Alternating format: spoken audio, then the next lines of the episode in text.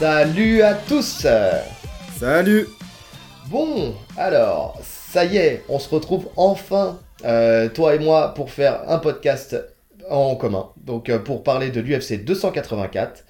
Donc, euh, déjà, je rappelle qu'on est sur Tatami Connexion, votre podcast préféré après les autres.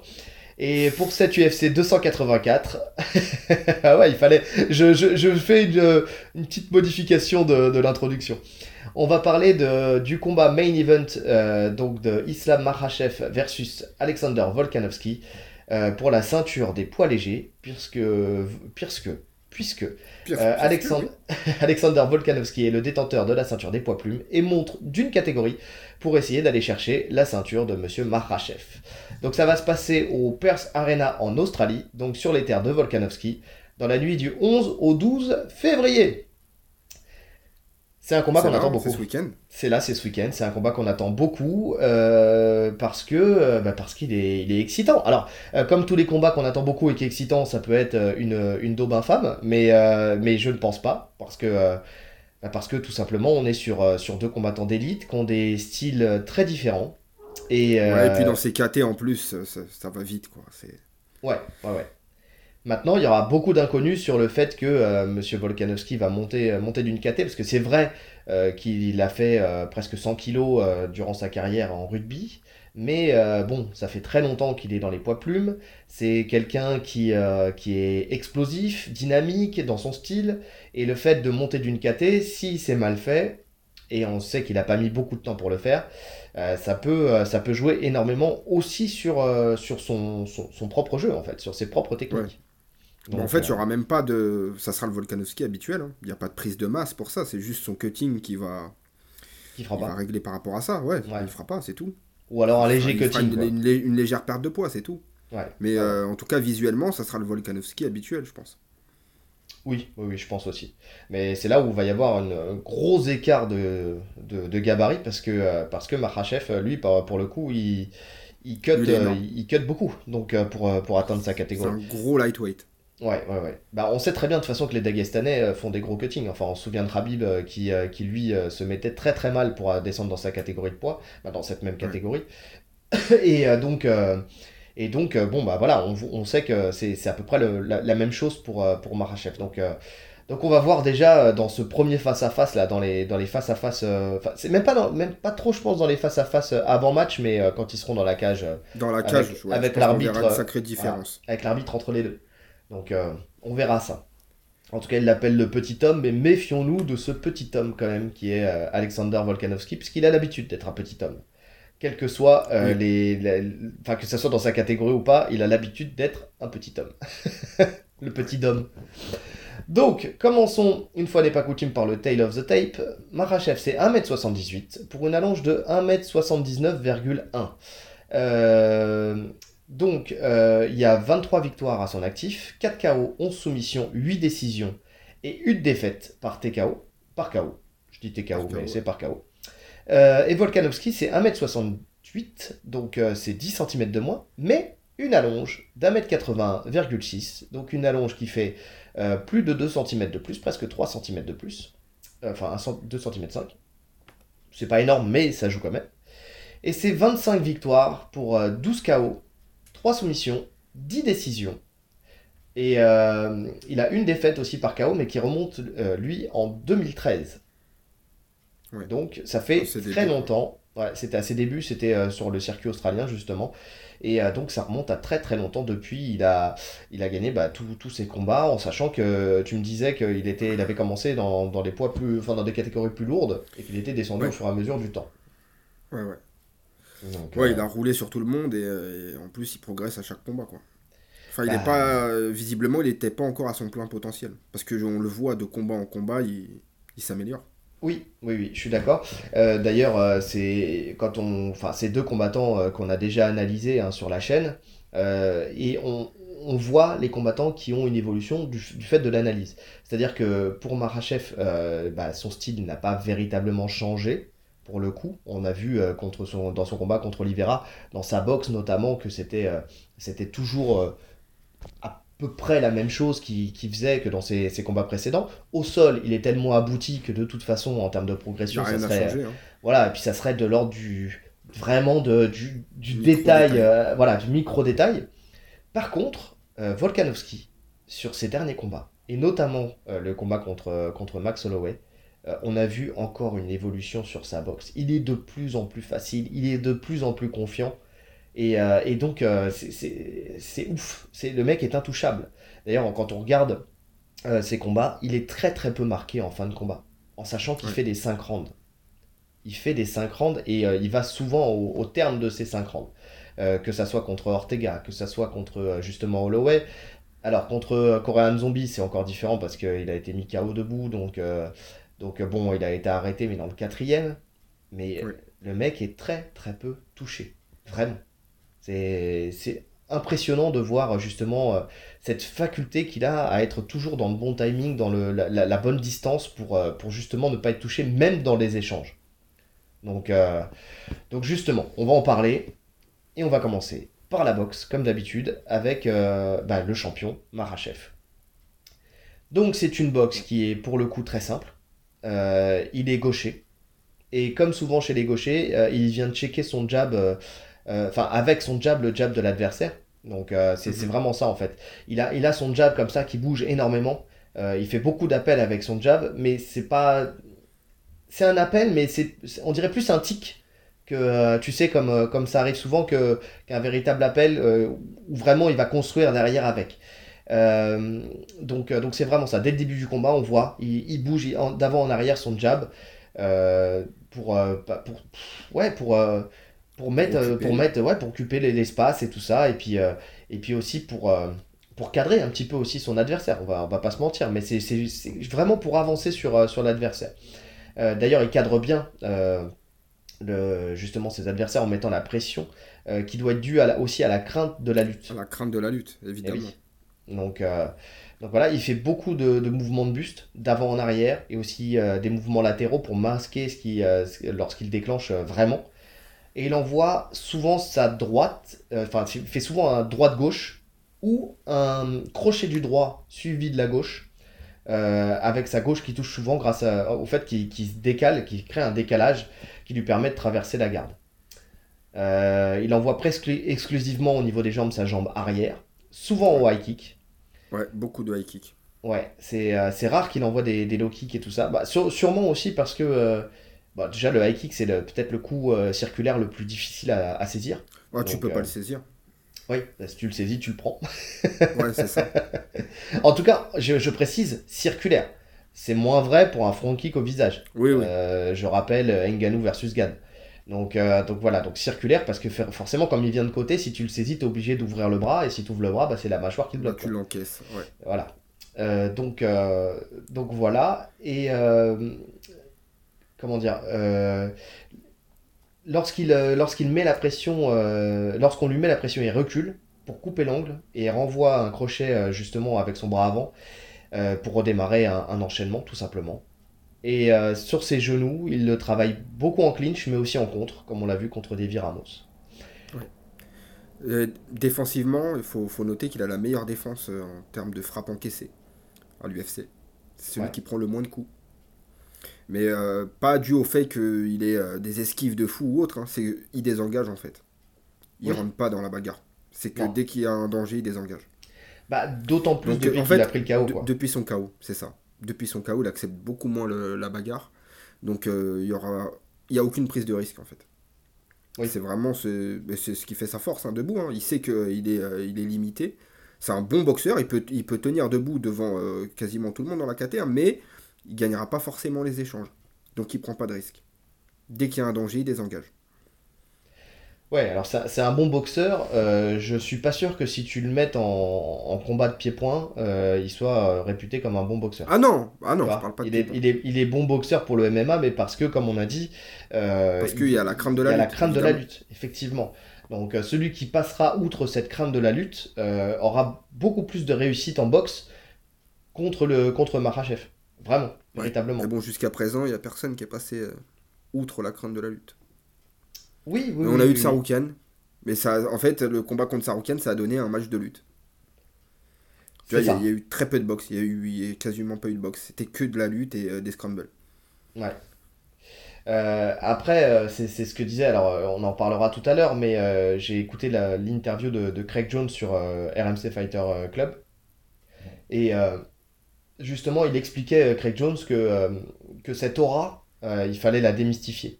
En fait, c'est, il parlait de, donc, des Dagestanais, que dès qu'on entendait un nom avec une consonance dagestanaise, on commençait à avoir peur de la lutte. Et c'est vrai, ça c'est très vrai. Nous, on s'en rend compte aussi dans le grappling ou dans le jiu-jitsu brésilien. Dès qu'on voit un mec qui, qui est typé, euh, typé de l'Est, on se dit, oh là là, ça va être chaud de lutter avec lui. Il doit, il doit lutter de ouf. Alors que ça. même pas toujours. non, c'est, pas toujours vrai. Tous les, les, les, lutteurs, enfin tous les, euh, les mecs des pays de l'Est ne luttent pas forcément. Donc, euh, et même les Dagestanais ne luttent pas forcément. Donc, donc bon, c'est pas, c'est pas une réalité. Eux, bon, c'est le cas, hein, pour le coup, hein, que ce soit enfin, dans la team Rabib, ils, savent lutter. Hein. Euh, mais, euh, mais on peut démystifier. Il, faisait la corrélation aussi avec, euh, avec Gordon Ryan. Tu sais, quand tu, affrontes Gordon Ryan, c'est comme si tu étais un petit peu perdant d'avance, quoi. Bah, c'est un peu comme tous ces grands champions qui ont une aura qui dépasse leur sport, comme à l'époque Mac Tyson, comme... voilà, dès que tu montes contre eux, déjà, tu as perdu 50% de tes capacités. Oui, Sauf que le problème, c'est que là, c'est pas contre une personne véritablement, c'est contre un peuple. Hein, tu vois? Ouais. Le Dagestanais, dans euh, les, euh, on va dire dans les codes de Paris ou dans le dans l'inconscient collectif, sera toujours favori. Ouais. Donc euh, parce que, parce qu'il y a la menace de la lutte. Bon, je dis ça, je dis rien. Et c'est pareil pour, le, pour la boxe. Enfin, on voit quand, quand il a combattu contre Bobby Green, Bobby Green, c'est pareil. On sentait qu'il il était là, il était un peu dans l'esquive et tout ça, mais il n'a pas vraiment enclenché, il n'a pas, il a pas imposé le rythme. Il a subi le rythme, il était faussement confiant. Tu vois? Donc, euh, donc bon, c'est, euh, c'est, une chose à mettre, en, à mettre justement dans la balance sur sa boxe. Moi je pense que sa boxe, elle est pas, elle est pas ouf. Hein. Elle est tellement simpliste qu'elle est vraiment pas ouf. Enfin vraiment, si... Euh, t'as, qu'un paramètre à... on l'a dit, c'est, c'est droite-gauche ou crochet du tu vois, high kick, c'est ouais, parce qu'en plus, le high, le high kick, il est assez isolé quand il l'envoie. Oui. Donc, c'est très pauvre. Mais euh, donc pour, pour, un, pour un boxeur comme Volkanovski, normalement, en boxe, bah, c'est facile à gérer. C'est facile à gérer. D'ailleurs, on va en parler de sa boxe. Alors là, euh, ça va être un peu plus long. Euh, je vous cache pas que j'ai j'ai une page et demie sur la boxe de, de Volkanovski. parce que bah, c'est une boxe qui est très complète avec euh, un gros volume de frappe. Le, point de voûte de, tout ça, c'est. le définir, c'est le volume. Ouais, c'est un gros volume et c'est surtout grâce à son cardio. Euh, qui est le point le plus important de sa boxe. Car il, doit, il, tient le rythme, il doit tenir le rythme sur 5 rounds, et il tient le rythme sur 5 rounds. Donc euh, sur ce point-là, j'ai mis, il est, il est irréprochable. Enfin, vraiment, euh, et quelles que soient les situations qu'il endure, même s'il y a des phases de lutte, même s'il y a des phases de sol, même s'il y a des phases où il est sorti de soumission euh, presque engagé comme euh, contre Brian Ortega, enfin presque engagé, engagé contre Brian Ortega. ouais, le mec, il a quand même son cardio qui tient. Il n'a pas une respiration qui est plus haletante, rien du tout. Il est frais du début à la fin quand je le vois, j'ai l'impression de voir ce que j'ai vécu avec Mansour Barnaoui là, quand on avait fait un sparring de grappling ensemble un sparring qui avait duré une demi-heure et puis euh, j'étais rincé et lui, euh, il me disait oui non ça va moi tranquille. Tu sais le mec il avait même pas un peu le souffle coupé tu vois. Ça remet des choses en question dans ta vie. Mais euh, mais en tout cas Volkanovski c'est à peu près la même chose. Quand tu le vois à la fin du cinquième round le mec il est serein. Serein serein serein. physique au top du top. Donc et je pense pas que le, la prise de poids aura une influence enfin vu que c'est ce qu'on a dit il y aura pas une véritable prise de poids je pense pas que ça aura une influence folle. ouais mais je pense justement que ça serait une erreur de vouloir prendre trop de poids. Oui. Oui, je suis d'accord. Je suis d'accord. Il serait plus lourd. Enfin, il serait, il serait moins mobile. Donc, euh, il, se, il se priverait de ses armes. Surtout que quelqu'un de, plus léger peut battre quelqu'un de plus lourd. Enfin, en, boxe pure, euh, ça, ça, se fait. Enfin, même au sol, ça se fait. Si tu es bon dans ton domaine, c'est pas le poids qui va, qui va changer. Alors, ça va changer sur l'impact mais sur, euh, sur la pression que tu vas mettre, sur tes esquives. Sur... Enfin, on le voit, tu vas dans une salle de boxe anglaise, tu prends un léger, euh, qui, est, meilleur que toi, il va te rouster comme c'est pas permis. Il va t'en mettre plein la tête et tu l'auras touché peut-être une fois, mais, mais encore et encore. Donc, mm. euh, donc voilà. Euh, donc, sur donc il doit, le fait qu'il soit qu'il ait un cardio irréprochable, ça lui permet en fait de maintenir sa propreté technique et son niveau de feinte sur la durée. Donc ça c'est très important puisque c'est euh, c'est vraiment ça qui fait, euh, qui fait la différence parce que en général, qu'est-ce qui fait qu'on crée des ouvertures et qu'on prend des risques au fur et à mesure du combat? C'est quand on devient moins propre, qu'on fait des erreurs et, euh, et surtout que le rythme baisse. Donc, donc on, forcément on laisse l'opportunité à l'adversaire qui aura subi sur les premiers rounds de reprendre du poil de la bête et puis après d'aller chercher, d'aller chercher des solutions. Avec Volkanovski, c'est mort. Non, non, Au sujet... 5 rounds, il aura la même mobilité. C'est ça. Il sera toujours aussi réactif. Au sujet de ses feintes, elles sont nombreuses. Alors, il feinte avec son jab. Donc, euh, ainsi que, alors, avec euh, feinte du jab, c'est aussi pour checker, euh, donc pour trouver son timing et pour créer de l'ouverture. Il feinte avec le bras arrière pour faire réagir et, et rendre son jab plus dangereux. Sur différents angles, il feinte l'uppercut aussi du bras arrière. Oui, il feinte l'uppercut du bras arrière. Et ça, c'est intéressant pour les mecs qui rentrent en lutte. Oui, oui, oui. Exactement. C'est comme les mecs tu sais, qui lèvent le genou, euh, qui, qui, qui feintent de mettre un coup de genou. Et eh bah quand tu vois ça, tu te dis je rentre ou je rentre pas? Parce que si je rentre et je m'empale sur le genou, c'est compliqué. Ouais, non, lui c'est sur l'uppercut, soit il le met, soit il le feinte, effectivement. Euh, en fait, tous les coups qu'il euh, envoie, il, peut, il, les feinte. Il les feinte. Voilà, c'est ça. Et ce qui fait qu'il brouille les cartes, mais c'est impressionnant. Et puis c'est très efficace parce que il n'y a pas de fioriture. C'est que des coups simples mais euh, mis avec une précision et avec, euh, des, avec des feintes qui créent des ouvertures de dingue quoi. Euh, donc il feinte avec sa jambe, sa jambe avant pour ensuite envoyer son middle. Alors ça, alors après par contre attention parce que c'est ce que j'ai noté, si comment tu, repères ces feintes, enfin tu sens quand même que les feintes sont, toujours les mêmes. Pas au même, au même moment, il en a tellement que ça varie beaucoup, mais il y a quand même des choses qui sont redondantes. notamment ce, ce, petit lever de genou euh, avant d'envoyer le, middle, il le fait systématiquement. Donc ça peut te donner une, euh, indication pour venir saisir la jambe. Euh, donc, voilà, parce que ça c'est vraiment un truc remarqué à chaque fois qu'il lève le genou avec sa jambe avant et derrière, boum, il envoie le middle. Donc c'est marrant parce que pour les jambes, il a des feintes différentes. par exemple, bah, c'est la feinte d'après, le low kick de sa jambe avant, il l'envoie et après il va envoyer un high kick. Tu vois? Par contre, mm. pour le middle kick, il va juste lever la jambe euh, d'un point de vue, euh, enfin, devant lui, et ensuite il va envoyer mm-hmm. son middle. Donc, en fonction de, l'arme qu'il va choisir, il va faire une feinte différente. Mais c'est toujours la même feinte. Donc, ça, il y a des choses comme ça euh, qui, qui sont faciles, qui sont faciles à, lire. À lire. Mais notamment, enfin, mais malgré ça, en fait, le fait qu'il ait toutes ces feintes qu'il cumule et qu'il met à différents moments, et eh ben, ça le rend difficile à lire. C'est-à-dire que bah, s'il en a. en fait. C'est ça. Il te noie d'informations, et puis, euh, comme tu as dit, en fait, les feintes, ça fonctionne qu'à partir du moment où tu envoies vraiment les coups derrière. Oui. Donc en fait, au bout d'un moment, tu sais plus si c'est une feinte, parce qu'il envoie énormément de coups. C'est-à-dire qu'il fait beaucoup, beaucoup de feintes. Il y a des combattants qui font énormément de feintes, mais ils déclenchent pas. Oui. Lui, chaque feinte est suivie d'un vrai coup derrière. Donc tu sais plus quand ça vient. C'est ça. Ensuite, au niveau de sa distance et de ses déplacements il a une, excellente gestion de la distance et des, déplacements qui, euh, qui, sont redoutables. Euh, c'est la clé. Hein. C'est vraiment la clé de. En plus, dans ce combat particulièrement, ça, va être la clé de, tout. La distance et les déplacements. Oui. C'est le maître du positionnement et du timing euh, sur ses adversaires. C'est vraiment, c'est vraiment ça. Ce qui fait que bah, il est toujours à la bonne distance justement pour pas être touché, pour forcer son adversaire à avancer. Et quand l'adversaire avance, c'est là où il va lui rentrer dedans. Et en fait, souvent avec son jab d'ailleurs. Son jab qui est euh, dévastateur. On en parlera de son jab parce qu'il est vraiment, c'est son arme de prédilection. Et de mieux en mieux en plus. Hein. Il est de plus en plus propre et tu sens qu'il fait de plus en plus mal. Oui, oui, oui. Il crée de plus en plus de dégâts. Mais de toute façon, il suffit de voir la tête de ses adversaires en fin de combat, c'est une catastrophe. De toute façon, les jabs, enfin, tous les coups en général, mais le jab, pour un boxeur, c'est vraiment le truc que tu améliores pendant toute ta carrière.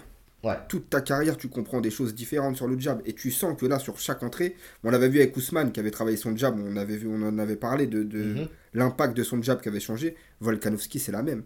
Là, quand il rentre avec son jab, tu sens que les mecs, ils se stoppent net. Ils stoppent net parce qu'ils cherchent à traverser en fait le visage de l'adversaire. Et le mm. pire, c'est qu'il arrive à développer beaucoup de puissance alors qu'il ne déclenche pas de sa garde. C'est-à-dire qu'il fait une feinte du jab et il revient qu'à mi-distance sur son jab et il renvoie de la mi-distance. Et malgré Avec ça. Tout son poids. ah tout son poids. Il arrive, en fait, il arrive à faire mal. C'est-à-dire que la, grande force de Volkanovski sur ses frappes, c'est que chaque frappe, elle est faite pour faire mal. C'est ça. Il marque à chaque fois, il marque. Donc, au niveau de ses déplacements, euh, il part sur la droite, en général, et quand on le suit, il retourne à gauche euh, pour être justement excentré et démarrer son attaque. Euh, alors ça par contre, c'est un truc aussi, c'est pareil, je comprends pas que ce soit plus exploité, parce que quand il revient sur, sur, le, sur la gauche, en fait, il, met ses, il, se déplace pas en pas chassé, tu vois.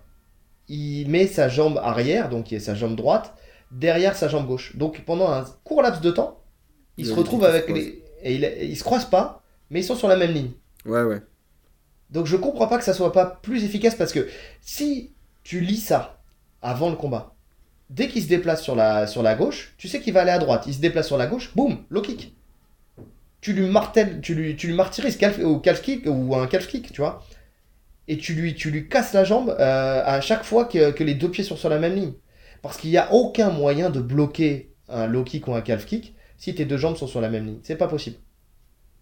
Donc, euh, donc euh, je, je comprends pas. Après, c'est bon, il a toujours ses points qui, euh, qui actionnent aussi, mais pas toujours. Enfin, tu vois, c'est il y a des moments, voilà, il se déplace et c'est toujours la même chose. Il fait un ou deux pas sur la, sur la droite et ensuite il repart sur la gauche.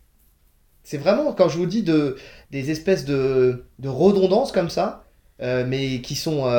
Alors, je, je sais pas pourquoi les gens les exploitent pas. C'est sûrement parce que, parce que voilà, le danger il vient tellement de partout que, tu vois, tu te dis putain, si. En fait, tout comme on va dire un, un qui va te, te, te, bouffer le cerveau à cause de sa lutte, en fait, Volkanovski c'est la même chose, mais à cause de sa boxe. Mais debout, ouais. Ouais, le mec il est tellement bon, il te touche tellement quand il veut, que tu te dis, en fait, je crois que tu, tu, tu sais plus quoi envoyer, quoi. Tu dis, il te frustre en plus. C'est ça. C'est hyper frustrant. Et tu le sens dans son combat contre Max Holloway. Tu sens que Max Holloway, il est hyper frustré parce qu'en fait, c'est lui normalement qui met la pression, qui décide des échanges. Mais là, il décide de rien du tout. C'est-à-dire que c'est Volkanovski qui décide quand initier. Et quand il veut plus, il ressort. Et tu as Max Holloway qui lui court après. C'est ça. Et quand il lui court après, il reprend le jab. Il reprend le jab, et ainsi de suite. Et en fait, tu, voilà, c'est vraiment lui qui décide de tout en fait en striking. Il décide quand, quand il y aura combat et quand il y aura pas combat. Et puis en plus de ça, tu sais, il a, il a cette attitude dans la cage de plus en plus où, euh, où il provoque aussi l'adversaire. Tu sais, il parle beaucoup. Il, il, a, il a ce truc où euh, entre les rounds, tu sais, il va les saluer. Euh, enfin, tu sais, genre, putain, c'est bien un bel échange et tout, tu sais. Ce qui fait qu'en plus de ça, il rentre dans ta tête pendant le combat. Mais a l'attitude du champion. C'est ça. Mais pas comme un Kevin Holland. Pas comme un Kevin Holland qui dit un peu tout et n'importe quoi. Lui, c'est vraiment dans un truc où, genre tu sais, même quand il se fait toucher, il est content de s'être fait toucher, tu sais. Genre, euh, putain, ça c'était bon, tu vois, c'est vraiment ça. Ce qui fait que, tu, en fait, tu. C'est comme si, tu sais, t'arrivais plus à le. Comment dire Il te sort de ta, de ta concentration. Tu vois, genre, euh, genre ouais, je l'ai touché. Mais putain, et toi, tu te dis, euh, tu dis ouais, mais lui, il m'a touché mille fois plus, quoi. Tu vois? Il est content de, que je l'ai touché, donc déjà, d'une part, ça veut dire que je l'ai pas marqué suffisamment. Tu vois, parce que je l'ai pas énervé. Et en plus de ça, lui, il m'a touché mille fois plus. Hmm. Donc euh, c'est très très frustrant et c'est très déstabilisant. Donc c'est là où avec sa boxe il arrive à rentrer vraiment dans tous les sens du terme dans la tête de l'adversaire. Donc euh, donc voilà. Ensuite euh, il recule pour que c'est ce qu'on disait tout à l'heure pour que l'adversaire le, le, le, suit et dans le bon timing il explose et pour contre-attaquer avec son jab. Et là ce jab il fait tellement mal parce que tu as l'avancée de l'adversaire plus lui son avancée et euh, le fait qu'il détende parfaitement son jab pour vraiment pénétrer la tête de l'adversaire, euh, c'est vraiment un stop net, comme tu disais tout à l'heure, c'est il stop net ses adversaires. Euh, quand il décide de passer à l'attaque, là il fait des explosions, donc des explosions sur son enchaînement et il ressort avec une grande facilité. Il, il, se fait rarement contrer. En fait, il a ce truc où quand il frappe, il fait des mouvements de tête en même temps dans l'échange. Et c'est des échanges, euh, il envoie, euh, on va dire, ça va être un crochet du gauche, droite, crochet du gauche, enfin tu sais, c'est beaucoup, il va envoyer 3-4 coups comme ça. Et en même temps, dans ses frappes, il fait des mouvements de tête, ce qui fait que quand l'adversaire veut le contrer, il passe souvent à côté. Et, euh, et après, hop, il décide de repartir, il ressort. Et voilà. Et il crée encore une frustration dans l'échange. Il est bas quand il rentre, il est bas, il est petit, c'est pas évident de le toucher une fois qu'il est rentré dans la distance. Hein. Exactement. C'est ce qu'on dit pour les petits de toute façon en anglais. À partir du moment où ils sont dans la boîte, c'est compliqué. C'est ça. Donc on, dit souvent que le grand travaille avec. Et c'est ça, et c'est en fait c'est là où il est, il est parfait dans sa boxe. On dit souvent. qu'il domine les grands avec le jab. C'est ça. Et en plus, il a le travail des petits quand il est au corps à corps. Parce qu'il a la longe. Ultra complet. il, a la longe, il a la longe pour lui. C'est en fait le, combattant ultime pour la boxe, c'est-à-dire qu'il a l'allonge d'un grand, mais il a le, le, fait d'être ramassé d'un petit. Donc il a, il a toutes les distances pour lui. C'est euh, impressionnant. C'est impressionnant. Donc, euh, donc voilà. Euh, son jab, on a dit que c'était son arme de destruction massive. Il transperce l'adversaire. donc, donc voilà. En termes de défense, il a un bon coup d'œil. Mais il a un excellent coup d'œil. C'est impressionnant. Ses mains, elles sont hautes, toujours hautes, ou alors elles remontent très très vite.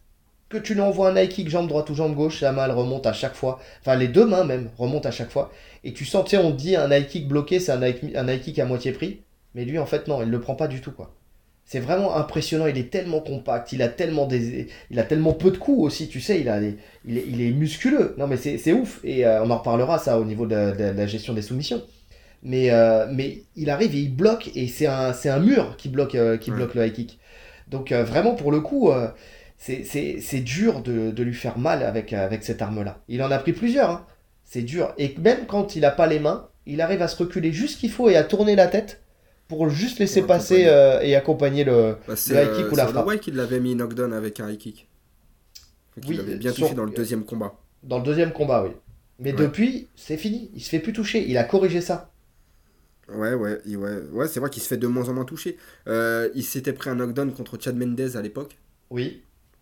Chad Mendez, très très, très, très, très, bon très puissant, Chad Mendez. Ouais. Il l'a pas éteint, il l'a, il l'a fait rebondir au sol, il, il s'est relevé euh, direct. Oui, c'est ça, et justement, c'est, ce que j'allais dire. C'est le, le, mec est, euh, comment dire, il a une gestion quand même du knockdown qui est, qui est, très bonne. On le dit souvent, euh, il y, a, y, a, des mecs qui peuvent se faire toucher, mais qui, qui, qui réagissent très bien, très vite. Et c'est le cas justement de, de Volkanovski.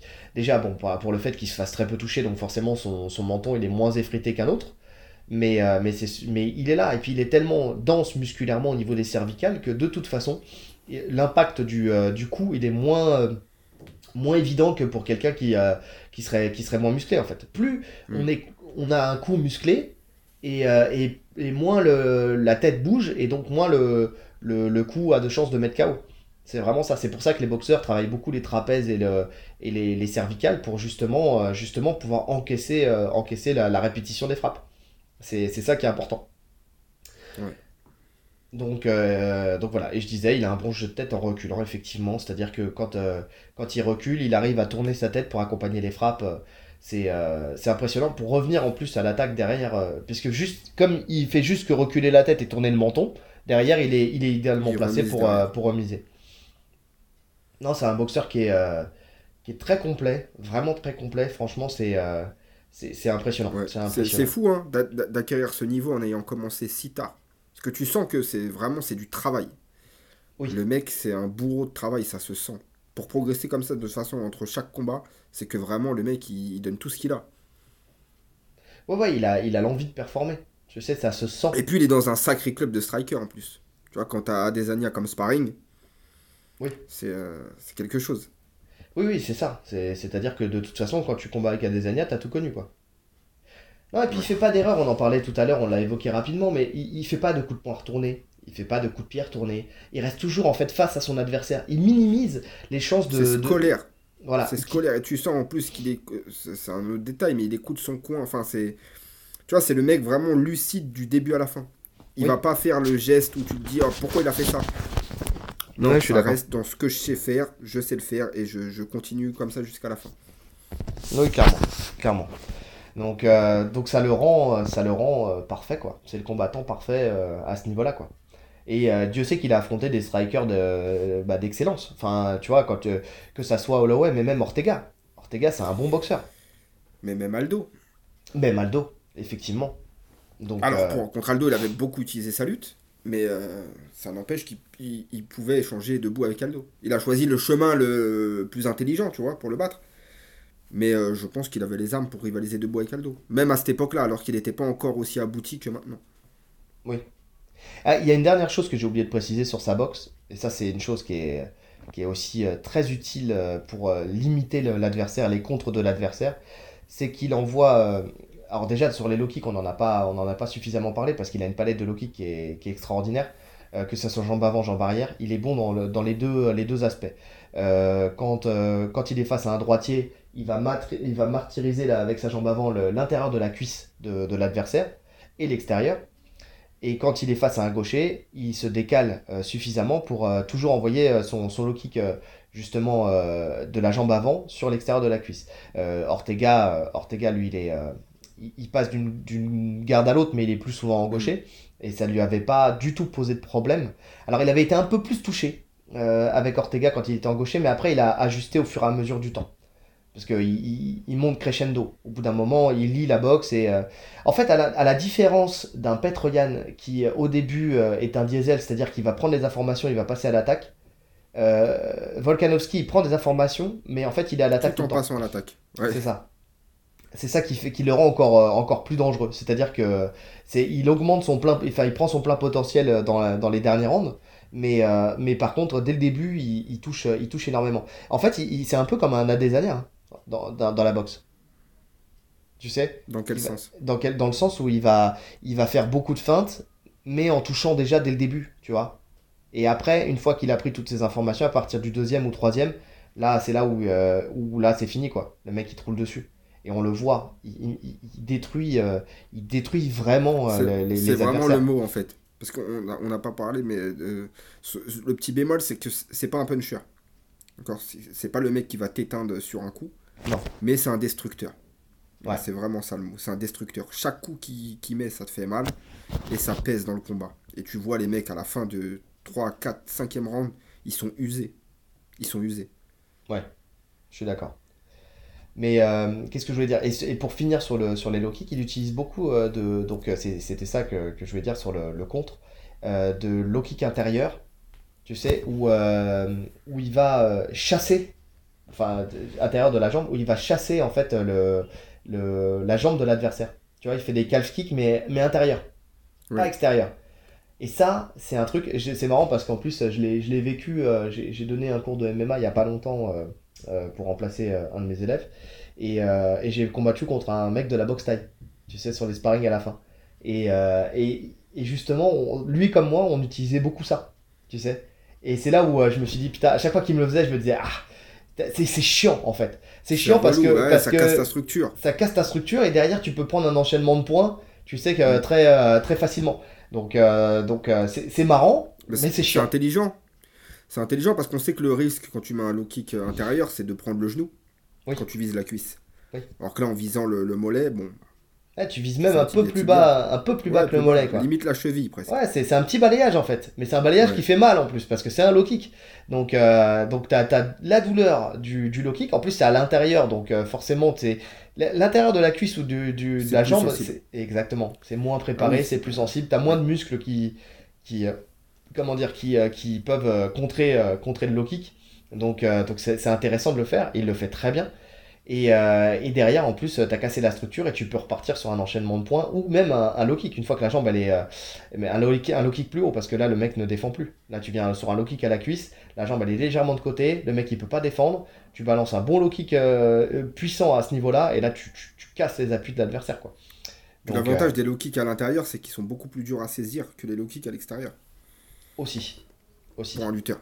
Ouais si le mec veut saisir la jambe, c'est vrai qu'un low kick euh, extérieur, donc sur euh, traditionnel, sur l'extérieur de la cuisse, un lutteur il va l'accepter. Hmm. Il va s'empaler dessus, il va saisir la jambe. À l'intérieur, c'est plus compliqué.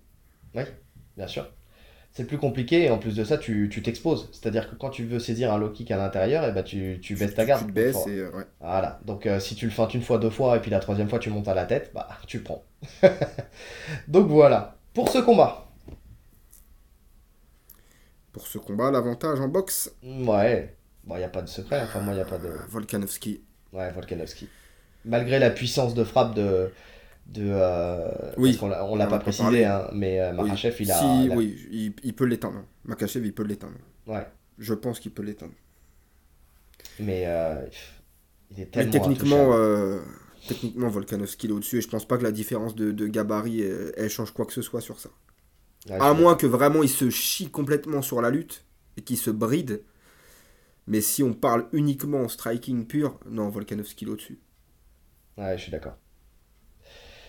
On est d'accord.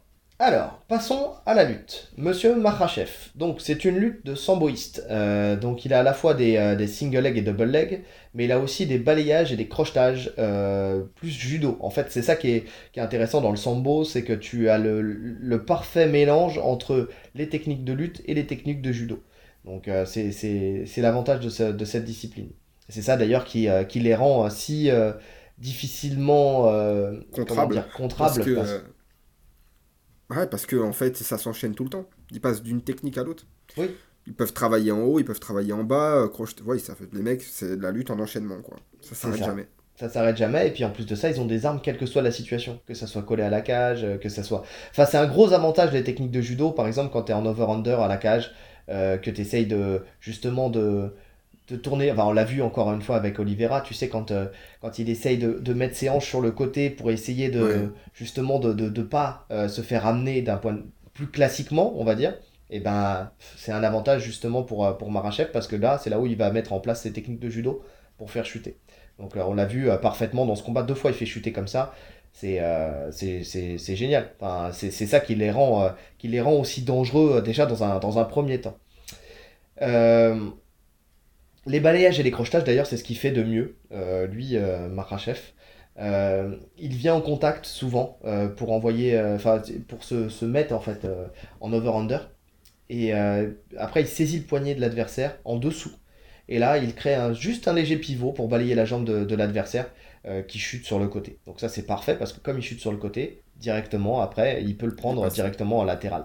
Donc c'est l'avantage par rapport au, justement au, double leg ou single leg euh, où, on peut tomber, enfin surtout dans le double leg, on peut tomber dans la garde de l'adversaire si, euh, si on gère pas bien l'après en fait, si on se décale pas directement après ou si on fait pas le, le double leg en, check, euh, check c'est-à-dire le check genre coché, c'est-à-dire je descends et je repars en diagonale. Et là j'arrive en j'arrive de côté. Si je pars vraiment en, mode justement rugbyman ou footballeur américain, voilà, à ce moment-là je tomberai dans la garde de l'adversaire. Euh, sinon, à, la cage, il utilise beaucoup le, fauchage intérieur, on vient d'en parler. Euh, c'est ce qu'il fait de mieux, car euh, sur les single leg et double leg, on sent qu'il est, qu'il est moins à l'aise. Il, et il cherche justement à transitionner vers le dos plus rapidement. Enfin, quand, quand il est mm. sur le single leg et double leg, parce que il arrive un peu, un peu loin, il arrive encore dans les jambes de l'adversaire, et donc derrière, il essaie de grappiller le terrain qui, qui, lui manque quand il envoie ses, euh, ces, deux attaques-là. Et surtout, en plus de ça, quand il envoie un single leg ou un double leg, il donne souvent sa tête à la guillotine. Et euh, même si c'est bien géré, ça reste quand même un, danger potentiel. Bon, pour l'instant, personne ne l'a jamais soumis comme ça. Mais euh, bah, parce que personne ne l'a jamais soumis, tout simplement.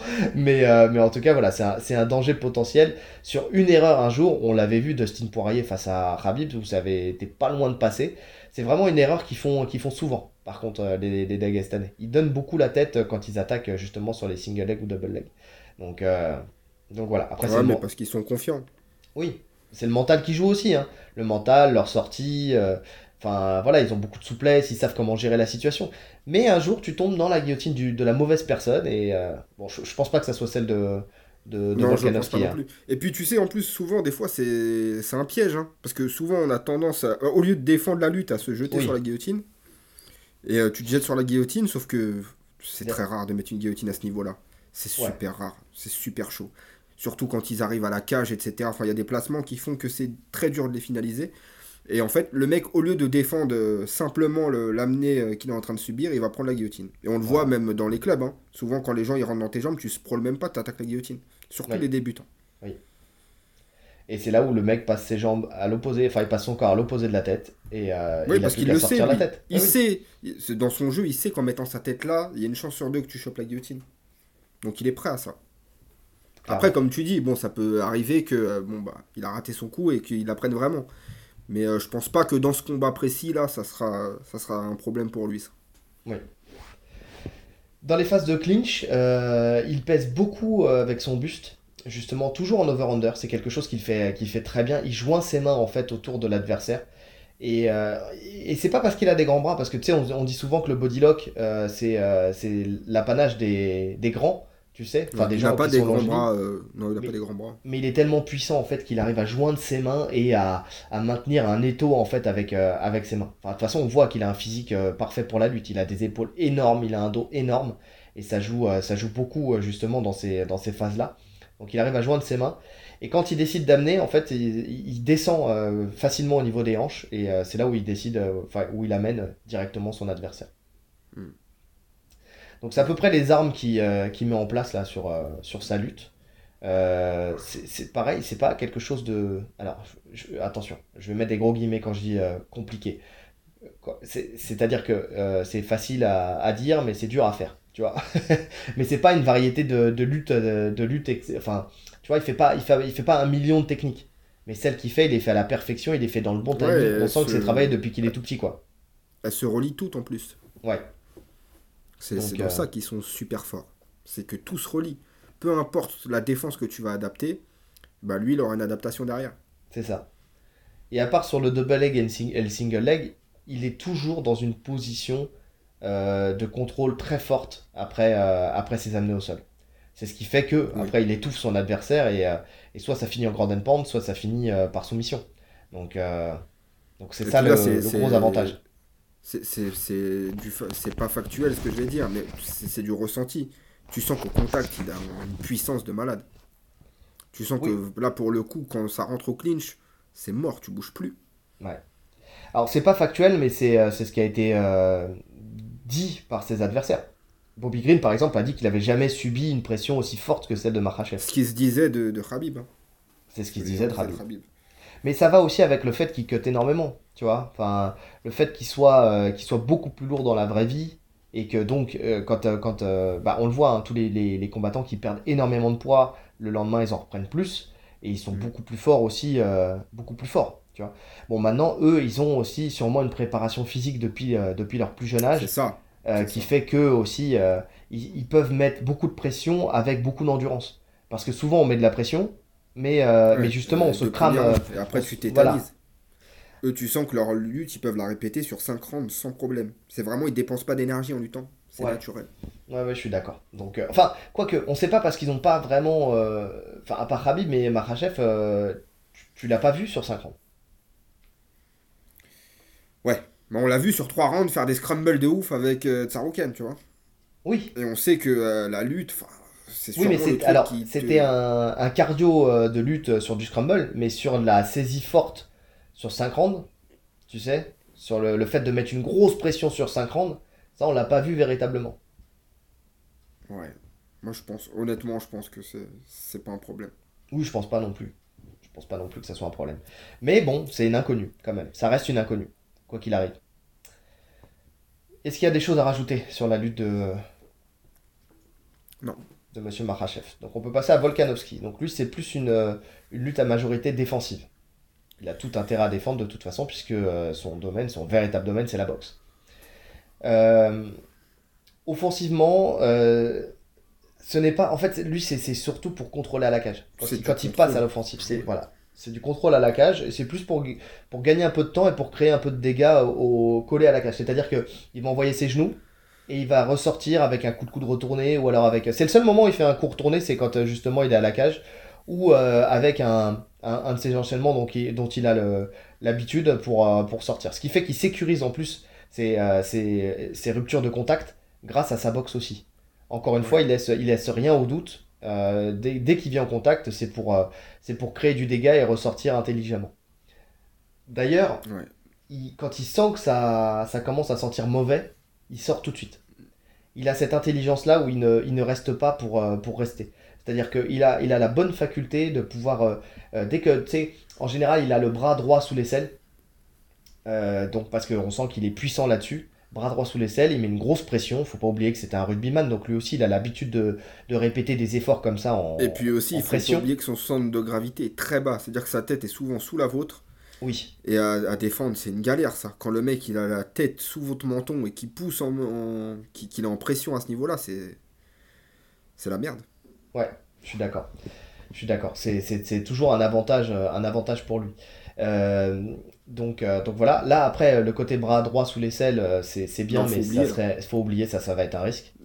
toute façon, tout ce qui est saisi dans ce combat pour Volkanovski, que ce soit pour gagner du temps, pour récupérer, faut, faut oublier.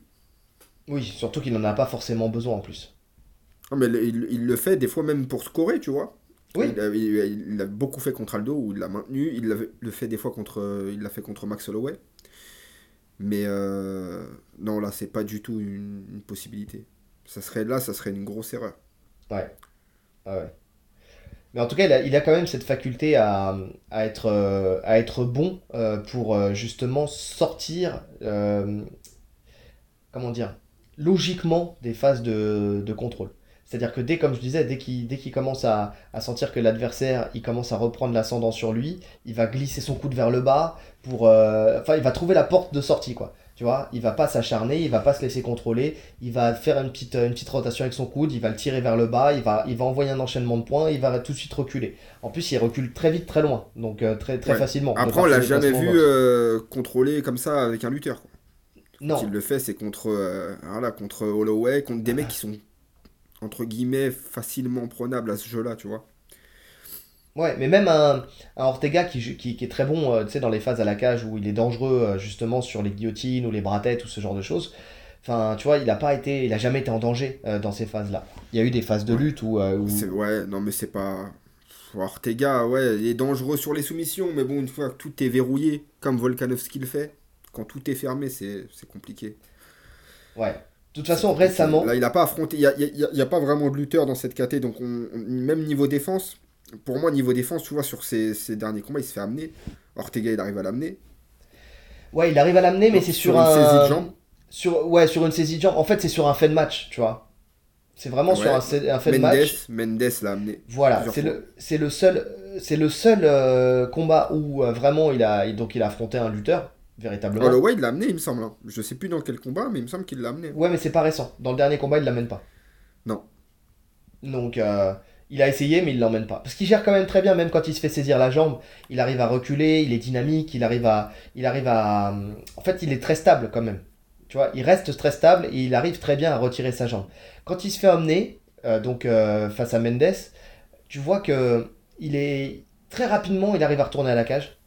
Donc euh, sur la première année, il, va très rapidement à la cage. Et quand il va à la cage, il se relève en base. Comme il a des petites jambes, c'est dur de les contrôler. Tu vois, les, triangles aux jambes sur un mec comme euh, Volkanovski, c'est plus dur. Parce que ses jambes, elles sont petites. Tu vois? Donc forcément, directement, dès qu'il a le dos à la cage, il se remet, euh, sur, ses, pieds. Et derrière, il peut, il peut s'enfuir. La deuxième fois qu'il se fait amener, il remonte à la cage aussi. Il se relève en base. Et là, juste avec la puissance des hanches, il arrive à, remonter sur, sur Mendes. Ouais directement. Euh, donc euh, il, a quand même ces petites phases où il sait comment se placer, il sait comment aller de l'avant, il sait comment pousser au bon moment. Euh, et même quand il est, quand il est contrôlé au sol, il arrive tout de suite à mettre le bras sous l'aisselle et à s'échapper. En fait, il est tellement petit, ramassé et compact que il, gère très bien en fait. C'est, Mendes, il lui a pris le dos. Hein. Mendes lui a pris le dos. C'était il y a longtemps. C'était il y a longtemps. J'allais en parler euh, sur la phase, la phase au sol. Il lui a pris le dos, effectivement, mais il a très bien géré. Dans le sens. Alors, Mendes, c'est pas le meilleur pour, euh, pour garder quelqu'un, mais euh, le fait qu'il soit tout le temps mobile, qu'il bouge à gauche, à droite, à gauche, à droite, tu sais, il a ce truc où vraiment il a. Il est jamais inactif, encore une fois. Il attend pas. Il, a, en fait, tu sais, c'est ce que je me tue à dire aux élèves, et tu le sais, il faut. on recompose et on se repose. Tu sais, ça c'est ma phrase. On recompose et on se repose. Donc c'est-à-dire que quand on est pris dans une, euh, dans une situation difficile, on n'attend pas que le mec s'installe. On met bras sous les selles, on remonte, on s'échappe, euh, on est pris dans le dos, on essaie de sortir les hanches tout de suite, on essaie de, de, de, dégrafer les jambes, on sécurise bien le, le, le cou euh, justement pour, pour éviter de se faire, se faire soumettre. Il y, a vraiment ce truc-là où, on essaye tout de suite de, de, reprendre une position qui est favorable pour nous. Qu'une fois que le mec est fixé, une fois qu'il commence à pouvoir mettre sa pression, ça, devient, ça devient compliqué. Surtout un mec comme Islam. Oui. Donc euh, donc c'est pour ça, il faut vraiment, euh, faut vraiment faire ça directement. Quoi. On recompose et après on se repose. Et lui, il le fait très bien. Euh, vraiment arriver à se relever et à trouver la porte de, la porte de sortie pour, pour se relever. Alors après, encore une fois, il n'a jamais affronté quelqu'un comme Makhachev et, et, la pression de Makhachev, certes. Mais on, va voir, on va voir sur le fait. Ça, ça fait partie aussi de ces inconnus. Euh, comment euh, Marachev va gérer un gabarit aussi petit tu sais, et compact. Parce qu'il a, il a Ouais, lui-même, que il a. ce sens-là aussi, c'est un, un vrai, c'est un, un autre problème dans ce sens-là. Bah oui, On parle souvent de la différence de taille en faveur du grand, mais pour le l'inverse aussi. hein. oui, oui, il n'y a pas de. Gérer un petit au sol, c'est pas évident. hein. Non, on l'a tous vécu. Enfin, euh, on va en parler juste après, là, dans les phases au sol, mais on l'a, on l'a tous vécu, mais même en lutte. Même en lutte. Tu sais, pour shooter dans les jambes de quelqu'un qui est petit, forcément, faut que tu descendes plus bas. Tu vois C'est euh, c'est pas évident. Enfin, le Ouais. centre de gravité, il est plus bas, les sprawls sont plus rapides. Parce que, parce que forcément, bah, quand, quand tu t'es, petit, bah, tu sprawls, euh, tu, tu sprawls plus vite. Euh, tiens, regarde, un exemple tout bête. Et pourtant, c'est pas un gros gabarit. Sofiane, nous au club. C'est un mec qui Ouais. combat en moins, de, en moins de 66 kilos. Et encore, il pourrait, il pourrait combattre encore, euh, encore en dessous. Mais quand tu luttes avec lui, il est explosif, il est dynamique et il va peut-être plus t'embêter qu'un mec qui est plus grand. Et qui est de ton gabarit. Parce Ouais, que c'est euh, parce que c'est le plus chiant en lutte. C'est celui qui est le plus chiant Que ce soit en défense et que ce soit dans ses entrées dans les jambes. Parce qu'il va très vite. En fait, il part très vite dans les jambes parce que euh, bah, parce qu'il est plus près du sol. Donc, euh, et pourtant, euh, ce, qui, et ce qui lui manque, c'est peut-être un peu de physique. Mais tu lui rajoutes un peu de physique, et euh, là, ça devient vraiment un gros souci. Donc, donc, donc ouais, c'est. il faut pas. Ouais, dans les phases de lutte, le, le fait d'être plus petit, plus ramassé, c'est un avantage pour le plus petit, plus ramassé. Donc, donc on va voir aussi comment. sur les phases de lutte avec les entrées dans les jambes. Avec les Parce entrées que dans sur les le, jambes. travail, euh, sur le travail en judo, c'est différent. Sur le travail en Sur le judo. travail en judo, je pense que c'est un désavantage. Ouais, je sais pas. Parce que surtout sur les entrées, à partir du moment où il va, il va mettre une main derrière la tête, euh, Islam, qui va le saisir, euh, tu sais, en clinch, mais enfin que avec un seul bras, Ouais. là, ça, ça va se compliquer. Je pense que ça va se compliquer. Je pense que c'est... euh, je pense que... Je, je vois bien, en tout cas, cette phase de combat, tu vois.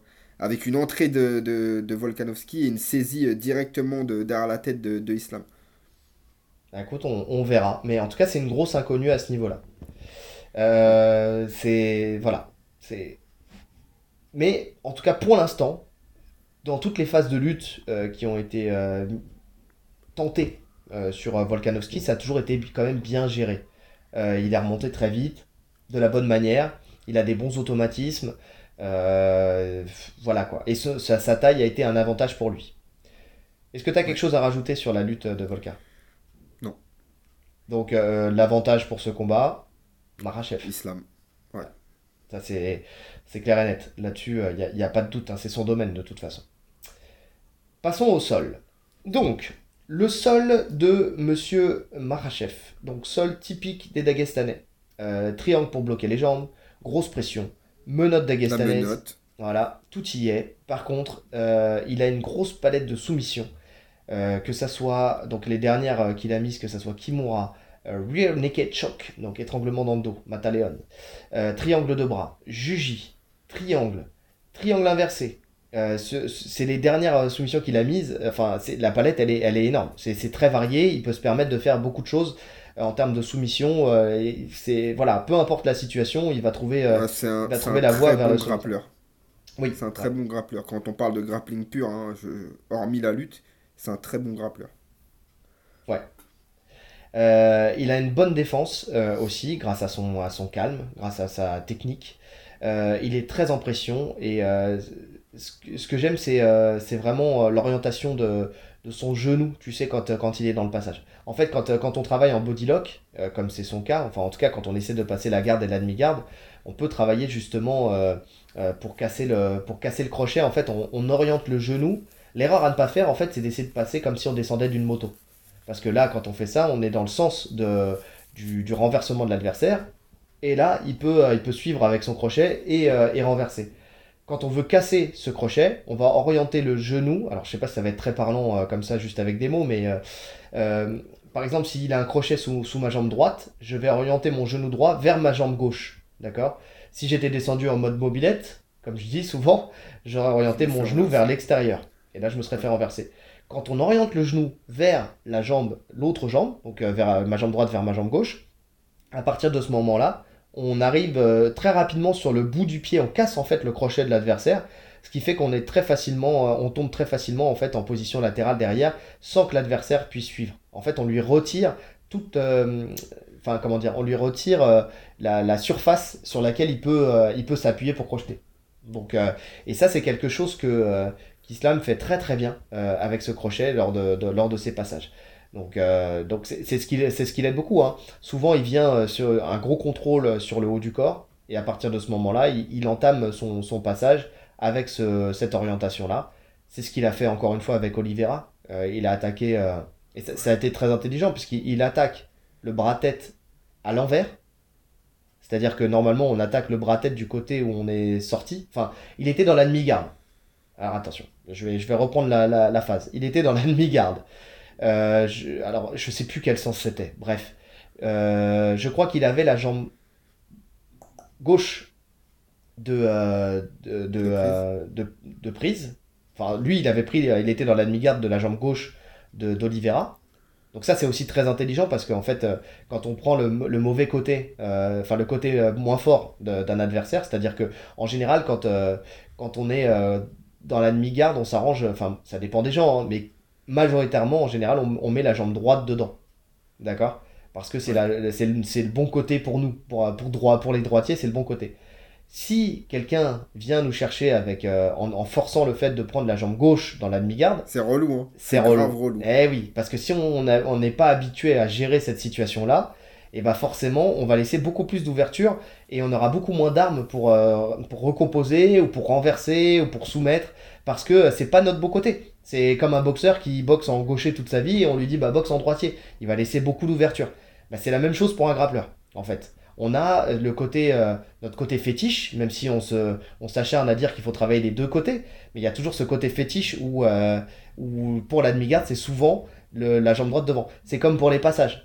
Quelqu'un qui nous passe sur notre côté gauche, Ouais. c'est beaucoup plus dur à gérer que quelqu'un qui nous passe sur le côté droit. C'est bête, mais c'est comme ça. Parce que la majorité des personnes passent à droite. En tout cas, démarrent leur passage à droite.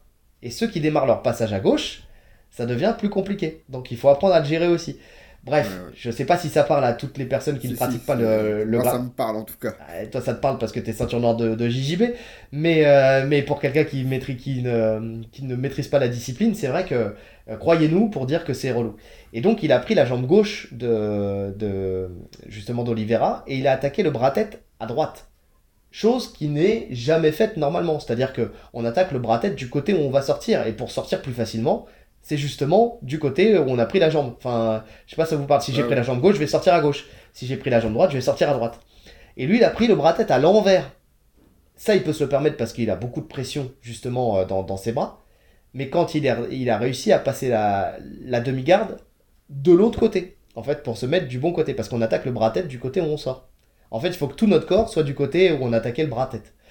Bref, je sais pas si j'ai été clair dans cette, euh, dans cette explication, mais quoi qu'il arrive, c'est quelque chose qui n'est pas du tout naturel et c'est quelque chose qui est très intelligent à faire. Donc, euh, parce que c'est pas facile à faire. Euh, contrôler le bras de l'adversaire en étant complètement à l'opposé, c'est quelque chose qui, qui- que vous retrouverez euh, que très très rarement. Ouais, il faut, il faut une puissance de ouf déjà, je pense. C'est ça.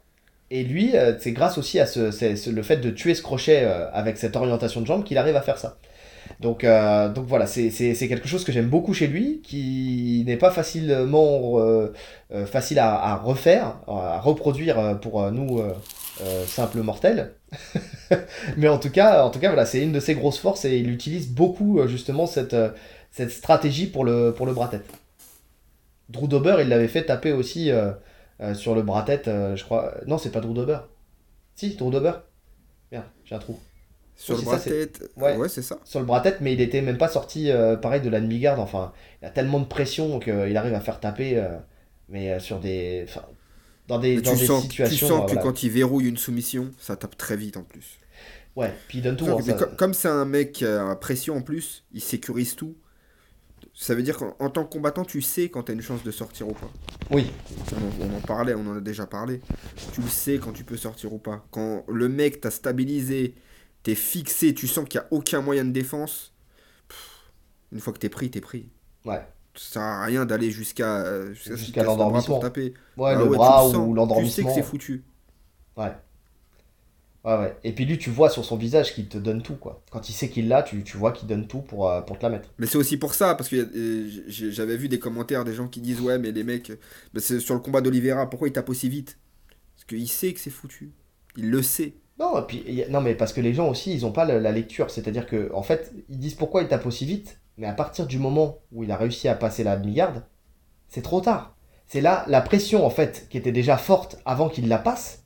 Une fois que la demi-garde elle est passée, la pression elle est, elle est décuplée. C'est-à-dire que déjà il était déjà dans le mal avant qu'il passe. Oui, c'est ça. une fois qu'il est passé, c'est décuplé. L'étranglement, l'étranglement, il est déjà commencé euh, avant, avant qu'il soit passé, tu vois. La pression, elle est déjà là.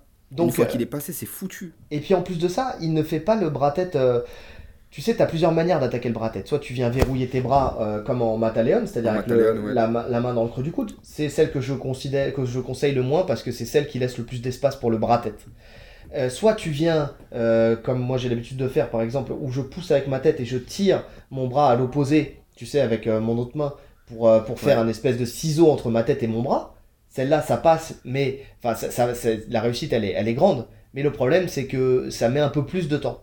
Lui, ce qu'il fait, c'est qu'il vient joindre ses mains en gable, en gable grab, paume contre paume, tu sais. Et donc, il arrive, en fait, il a une, pression, ce qui fait que c'est d'une part l'étranglement, mais je, je suis, j'en mettrai ma main à couper que tu as aussi les, la nuque qui prend énormément sur le bras-tête de toute façon, sur le bras-tête, quand il est serré vraiment très fort, la nuque, elle prend toujours. C'est ça. Donc quand tu as ta nuque, enfin en tout cas, les, amis, si vous l'avez jamais vécu, euh, je comprends pourquoi vous avez dit pourquoi il a tapé si vite. Mais quand ta nuque, elle, euh, est en train de, se, de craquer, euh, tu veux pas finir tétraplégique. Donc tu tapes. Et, et, là, ça va très vite. Et je pense que c'est plus même la nuque que l'étranglement qui l'a fait taper.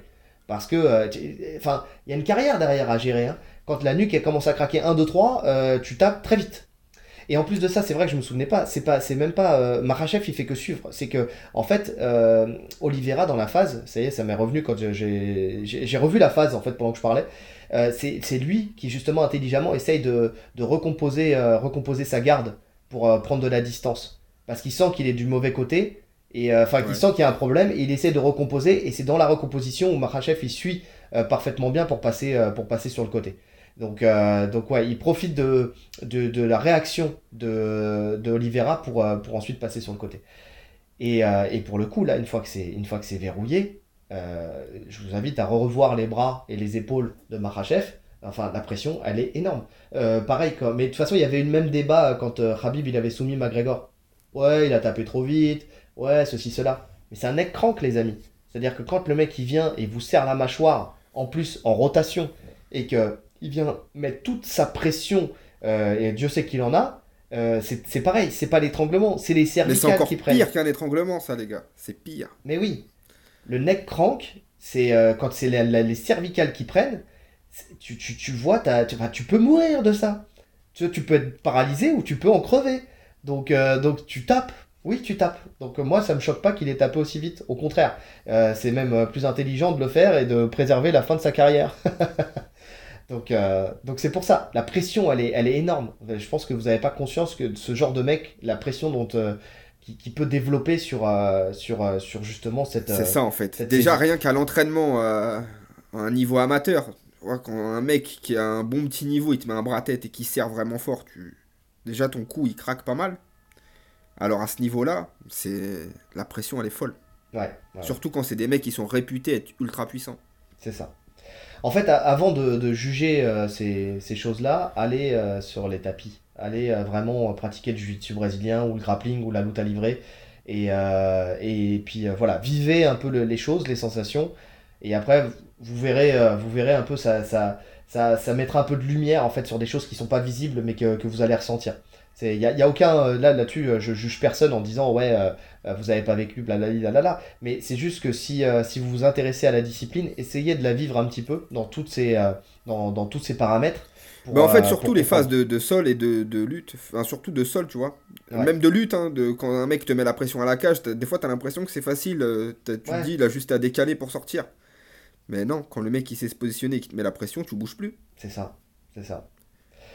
Donc bon, est-ce que tu as quelque chose à rajouter sur le style au sol de Monsieur Makhachev? Non. Non. Alors, passons à Monsieur Volkanovski. Euh, pareil, lui aussi, un sol qui est plus défensif ah, Si, pour Makachev, il a pas un énorme grand end C'est surtout du grappling qui, qui fait. Hein. Ouais. Ouais, ouais. C'est vrai. Bah parce qu'il perd son contrôle en fait. Enfin, il a... Voilà, lui il est, il est vraiment en pression constante. Non mais la différence d'un Habib où lui c'était le grand end Ouais. Et bah là, c'est l'inverse. C'est euh, pression constante et j'améliore ma position et je cherche la soumission. C'est ça. Alors, Voilà. Volkanovski. Mais merci, mais il fallait le préciser. C'était important. Fallait. Il fallait. euh, Solp qui est plutôt défensif aussi. Euh, pareil, il est très mobile. On en a parlé tout à l'heure, euh, justement un peu au niveau de la lutte, et très explosif. Euh, tout de suite, euh, il, il se, il place le bras sous l'aisselle. Ça, c'est important. Ça, c'est vraiment un truc euh, qui est souvent laissé de côté, mais ce bras sous l'aisselle, il est important à chaque fois quand on, quand on est dans des défenses de lutte pour se relever, justement. C'est le levier à avoir en fait. On rentre le bras sous l'aisselle du côté où on est pris et on, balance l'adversaire. Surtout quand on est petit, euh, petit et trapu comme. euh, Enfin, trapu. Euh, il n'est pas trapu, mais petit et ramassé comme, comme Volkanovski. Il est difficile à contrôler. Il a un mental sur les défenses de soumission qui est énorme. On l'a vu face à Ortega. Il est sorti de la guillotine d'Ortega, qui était plus qu'engagé. Avec Ah, les la jambes. guillotine. euh, Oh là là. Ah, en plus, avec... ouais, tout était bloqué en fait. Tout, même les jambes. Tout. Il avait Les même hanches. le bras bloqué parce qu'il avait, le... il avait rentré son bras dedans. C'est ça. Donc euh, tout, tout était bloqué. Il était rouge, rouge comme une tomate, et il a réussi quand même à sortir. Il a pris euh, deux bras tête. euh, bon alors le premier bras tête on ne compte pas trop parce que les, les bras je pense d'Ortega étaient un peu tétanisés euh, sur la guillotine. C'est en sortie de guillotine il a voulu attaquer le bras tête et il a très bien réagi justement en, s'échappant. Ensuite il prend un deuxième bras tête. Alors je sais plus l'ordre mais euh, qui était beaucoup plus verrouillé et il était euh, très très confiant parce qu'il il sait très bien où positionner ses mains aussi. C'est-à-dire que quand on a pris en bras tête, il faut en fait la personne ferme en Mataleon aussi et donc il faut pousser le coude justement du, du bras qui est verrouillé pour, pour en fait faire échapper la main. Il y a deux manières de faire. Soit on ouvre le bras qui est pris dans le bras tête pour euh, justement écarter un maximum l'épaule de la gorge, puisque comme tous les étranglements en bras tête, c'est euh, l'étau qui se forme entre l'épaule qui vient mettre la pression sur la gorge, euh, l'étau euh, de bras, voilà. Donc, donc si tu ouvres le bras, t'es, euh, tu sais, enfin en tout cas tu gagnes du Tu temps. gagnes de la un peu de temps pour respirer. C'est ça, et pour travailler ta sortie. Ou sinon, tu pousses justement sur le coude du, au niveau du verrouillage pour, euh, pour justement créer de l'espace et euh, petit à petit faire en sorte que la main glisse et, euh, et qu'il perde son contrôle, son contrôle de bras. Donc c'est ce qu'il a fait parfaitement bien. Et la deuxième soumission de laquelle il est sorti et qui était ultra verrouillée, et Dieu sait que Ortega l'a fait très bien, c'est le triangle. Il a pris un triangle qui était verrouillé à la mort, mais vraiment, normalement, avec le bras isolé et tout ça. Enfin bon. Et il a eu des bons réflexes tout de suite. C'est-à-dire que le premier bon réflexe, a été de se mettre euh, du côté de, du croisement de jambes. En fait, quand on est pris en triangle, il faut se tourner, euh, pour si vous voulez survivre très vite, se tourner du côté du croisement de jambes, mettre le croisement de jambes de l'adversaire collé au sol. Au sol. Parce que comme ça, pour réajuster, c'est beaucoup plus, euh, beaucoup plus compliqué. Et ensuite, il a réussi à se glisser pour, pour sortir, à pousser justement pour sortir sa tête. Enfin, vraiment un mental de fou, parce qu'il y a de la technique, mais c'est surtout du mental, parce que beaucoup auraient tapé là-dessus. Le manque d'oxygène, vraiment le manque d'oxygène, ça, c'est, euh, c'est impressionnant. Enfin, si vous l'avez pas vécu, au bout d'un moment, vous commencez à avoir des petites lumières, des petits serpentins, et puis euh, d'un coup, vous arrivez la dans un... panique en plus. Tu Il y a de la commences à panique. paniquer. Ouais, et puis au bout d'un moment, vous arrivez dans un tunnel. C'est-à-dire que c'est ce qu'on vit quand on, quand on se fait étrangler qu'on est sur le point de s'endormir. C'est d'abord, on voit des lumières, des serpentins, et puis on voit la, la vision se, se, se rétrécir comme dans un tunnel. C'est ça. Et, petit à petit, tu commences à plus trop entendre ce qui est autour de toi. Tu vois, ça commence ça. à devenir lointain. C'est ça. Bah, vous l'avez tous vécu quand, euh, quand vous étiez petit, par exemple, et que vous commenciez à vous endormir euh, dans une salle où il y avait du brouhaha. On entend le brouhaha qui devient de plus en plus lointain. Bah, c'est la même chose. Et en plus de ça, au bout d'un moment, on sent plus son corps. Alors, on en a encore le contrôle avant de s'endormir. hein. C'est-à-dire qu'on peut encore taper, mais on, on sent plus rien, comme si on était à l'extérieur de notre, de notre corps. C'est, Ouais, ça fait pas mal. C'est, tu pars en fait. C'est, tu pars. bah, tous ceux qui ont fait une anesthésie, c'est, à peu près ça. hein. Tu fais une opération et que tu te fais une, t'as une anesthésie, c'est vraiment ça. hein. Tu te sens partir, t'es là, tu pars et, et puis tu dors. Ouais, mais en tout cas, il a réussi à chaque fois à, à gérer ça et à sortir euh, de, de- d'étranglements super verrouillés. Donc ça en dit long quand même sur, le, sur la, déjà la technique de, de sortie. Euh, d'ailleurs, Craig Jones euh, disait euh, de, de, de Volkanovski qu'il progressait de plus en plus au gra- en grappling parce que c'était vraiment quelque chose qu'il euh, qu'il prenait à cœur de, de travailler énormément. Ouais. Donc, euh, donc il, il était de plus en plus dur à soumettre. Il euh, y, a, y a- il y a deux points. Il y a la technique qui progresse évidemment à chaque fois, sinon il sortirait pas de toute façon. Et puis il y a la, la morphologie, son morphotype. Exactement. Ça revient, ça revient à ce que tu disais en boxe où le mec n'a pas de coup. Déjà, donc pour le mettre KO, c'est compliqué. Et bah là, c'est pareil en fait. Pour l'étrangler, c'est compliqué. En fait, si, là pour le coup, lui, si on veut l'étrangler, enfin, vaut mieux peut-être lui mettre une clé de bras, du fait qu'il ait plus d'allonge, que, que, de, que, de lui mettre, que de lui mettre un étranglement. En tout cas, la, solution la plus facile viendrait peut-être sûrement de la clé de bras. T'étrangles les trapèzes, quoi. T'étrangles les trapèzes. En fait, ce qu'il y a, c'est que quand, le mec il a pas de cou, voilà, quand il rentre la tête dans les épaules, effectivement, en fait, t'es plus sur le cou, mais t'es sur la mâchoire.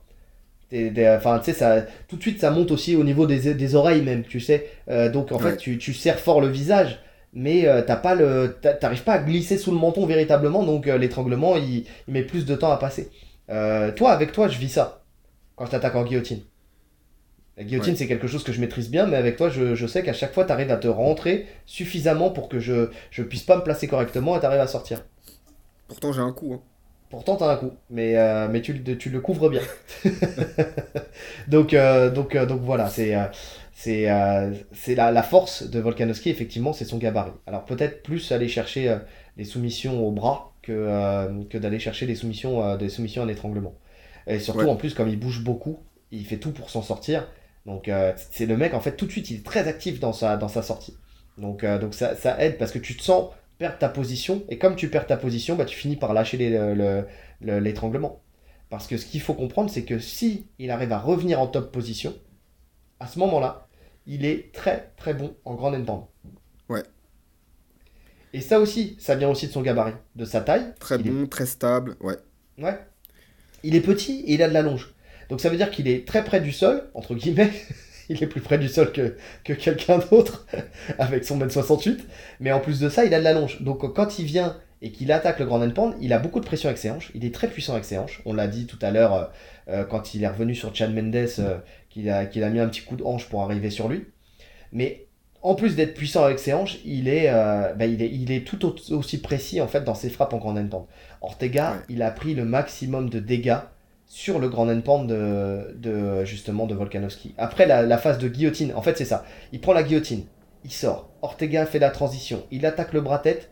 Lui se redresse, en fait il fait, euh, le pont avec ses fesses en l'air comme ça euh, pour le faire tomber. Dès qu'il est tombé, il a commencé à le martyriser avec son grand endpoint. Et là, très très dur. Très très dur de, derrière de, de contrer tout ça. Bon, c'est avec le Grand Endpoint qu'il a pris un triangle aussi, je crois, quand il a attaqué une deuxième phase de Grand Endpoint qu'il a attaqué, qu'il a pris le triangle d'Ortega. Mais encore une fois, il est sorti. Ça me fait penser un peu à, Chandler, tu sais. Ouais. Ouais, ouais. Sur, euh, ah, Chandler encore plus agressif, je crois. Sur le Grand Endpoint Ouais. Ah, je sais pas, la phase, je sais pas si tu te souviens. Tu l'as revu le combat avec Ortega? J'ai pas tout vu. Ouais, bah, c'est... je vais dire que quand j'ai vu la phase de Grand Endpoint avec Ortega, alors c'est pas le même style, c'est-à-dire que Chandler il va envoyer des coups de poing marteau, il va envoyer des trucs comme ça, tu vois. Alors que Volkanovski c'est des directs mais qui viennent euh, droit, pleine balle. Ouais. Euh, c'est, euh, c'est très précis et ça et tu sens que ça fait beaucoup de dégâts. C'est pareil. En fait, c'est, c'est, c'est un point fort mais dans ce combat ça va pas impacter quoi que ce soit parce que j'arrive pas à le voir maintenir Islam sur le dos. Islam, il n'acceptera jamais d'être sur le dos. Jamais. Oui, Donc, le grand endpoint de Volkanovski dans ce combat, c'est aucune utilité. Ouais, non, mais je suis d'accord. Mais c'est un truc Sauf à mettre en... debout et que, oui, il faut le... S'il arrive à le sonner assez, encore, je crois pas. Mais, euh... ouais, il a un très bon grand endpoint, mais euh, on le verra pas dans ce combat. Ouais.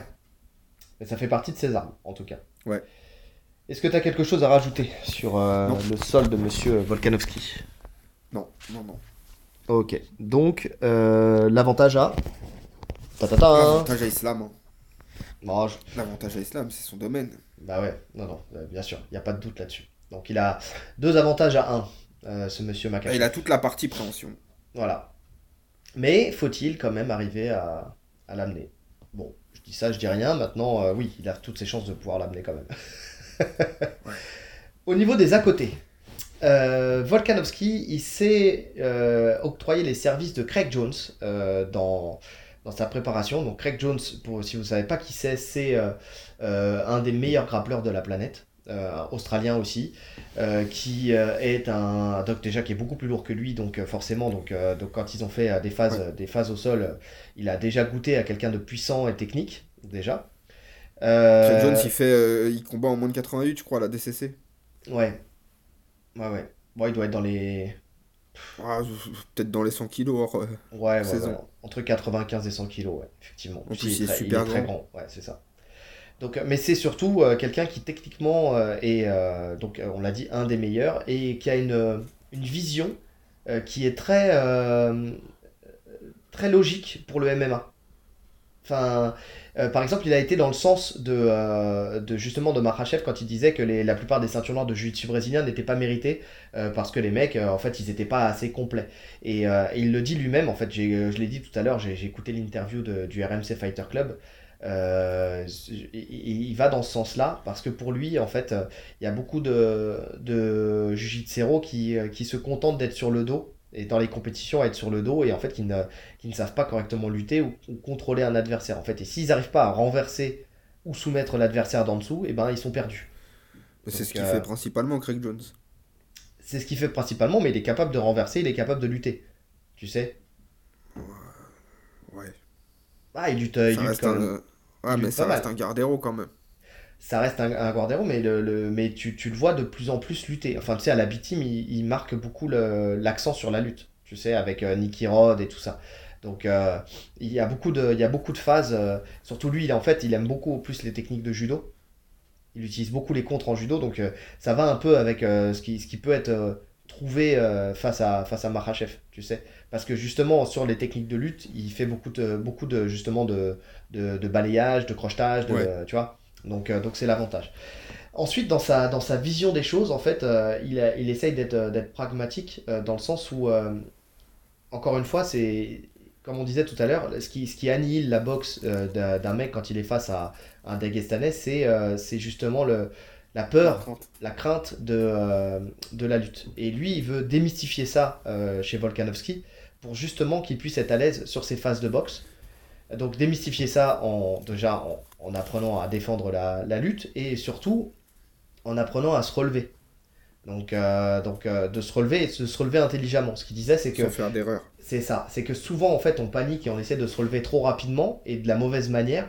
Et ce qui fait que derrière on vient euh, donner une ouverture pour, euh, pour une position plus forte de l'adversaire et surtout pour une soumission de l'adversaire.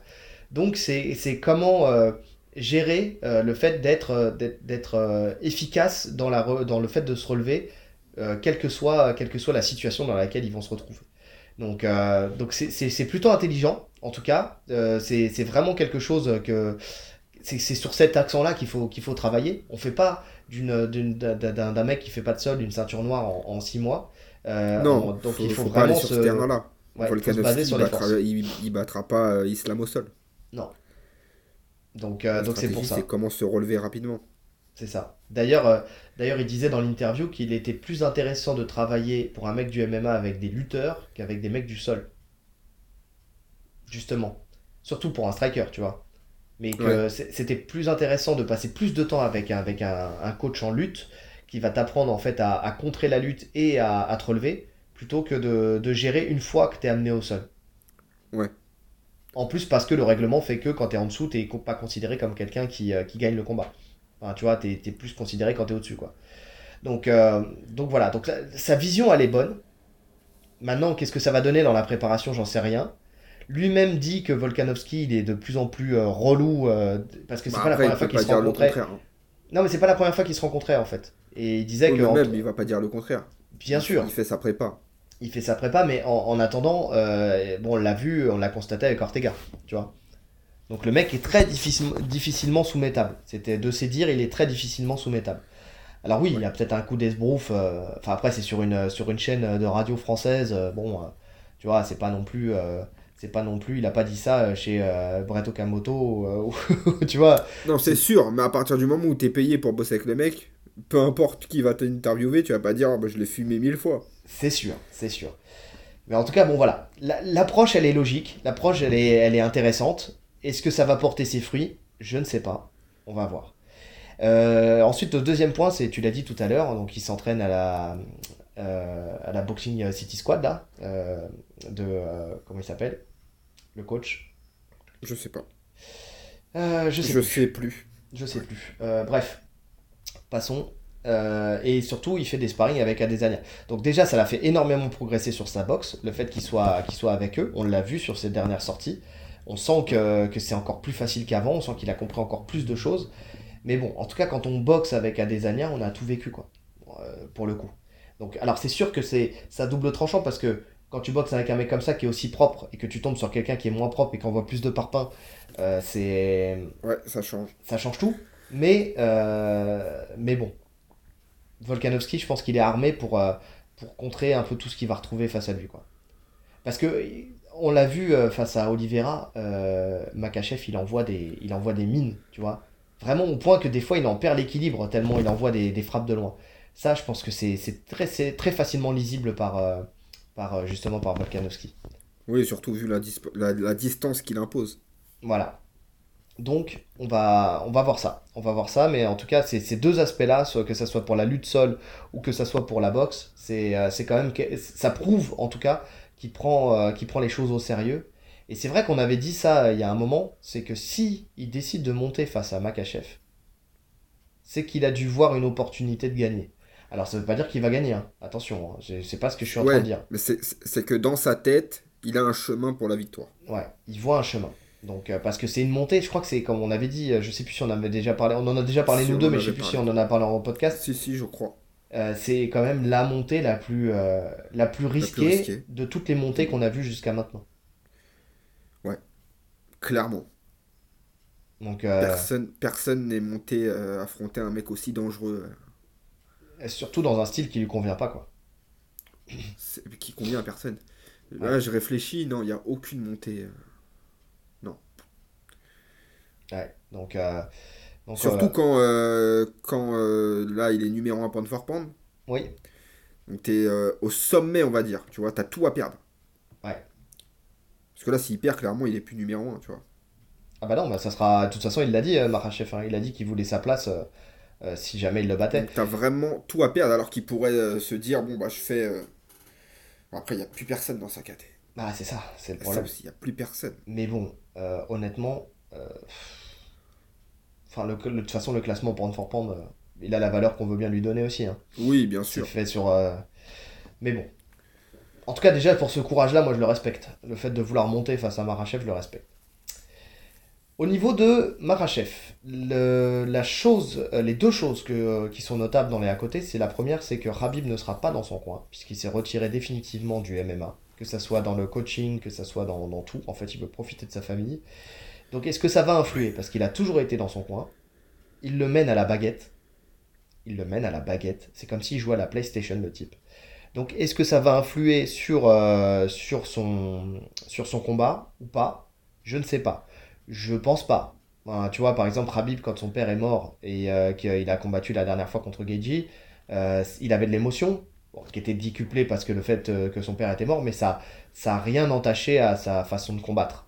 Après, il était moins. Euh, en fait, il était plus, plus libre dans sa façon de combattre. Enfin, tu vois ce que je veux dire? Il était plus de, tu sais, euh, c'était c'était lui qui combattait. On lui donnait des, indications, c'était lui qui combattait. Là, la différence, c'est qu'il était vraiment guidé. Enfin, même euh, pour la Kimura, pour un grappleur de cette de cette trempe, Rabib, il lui expliquait tous les détails de la Kimura pendant qu'il était en train de la mettre à, à Hooker. Donc, est-ce qu'il a vraiment besoin d'avoir Rabib dans son coin, ou est-ce qu'il peut s'émanciper de Rabib ça aussi, on va voir. Alors, je, pense qu'il peut s'en émanciper largement, mais là où ça serait. Euh, là, je pense où euh, ça serait plus compliqué, c'est s'il est en difficulté. Oui. Là, je pense qu'il y aurait un, impact euh, à ce que Khabib soit dans son coin, s'il était en difficulté. Le fait qu'il soit pas là, ça peut jouer. Ouais.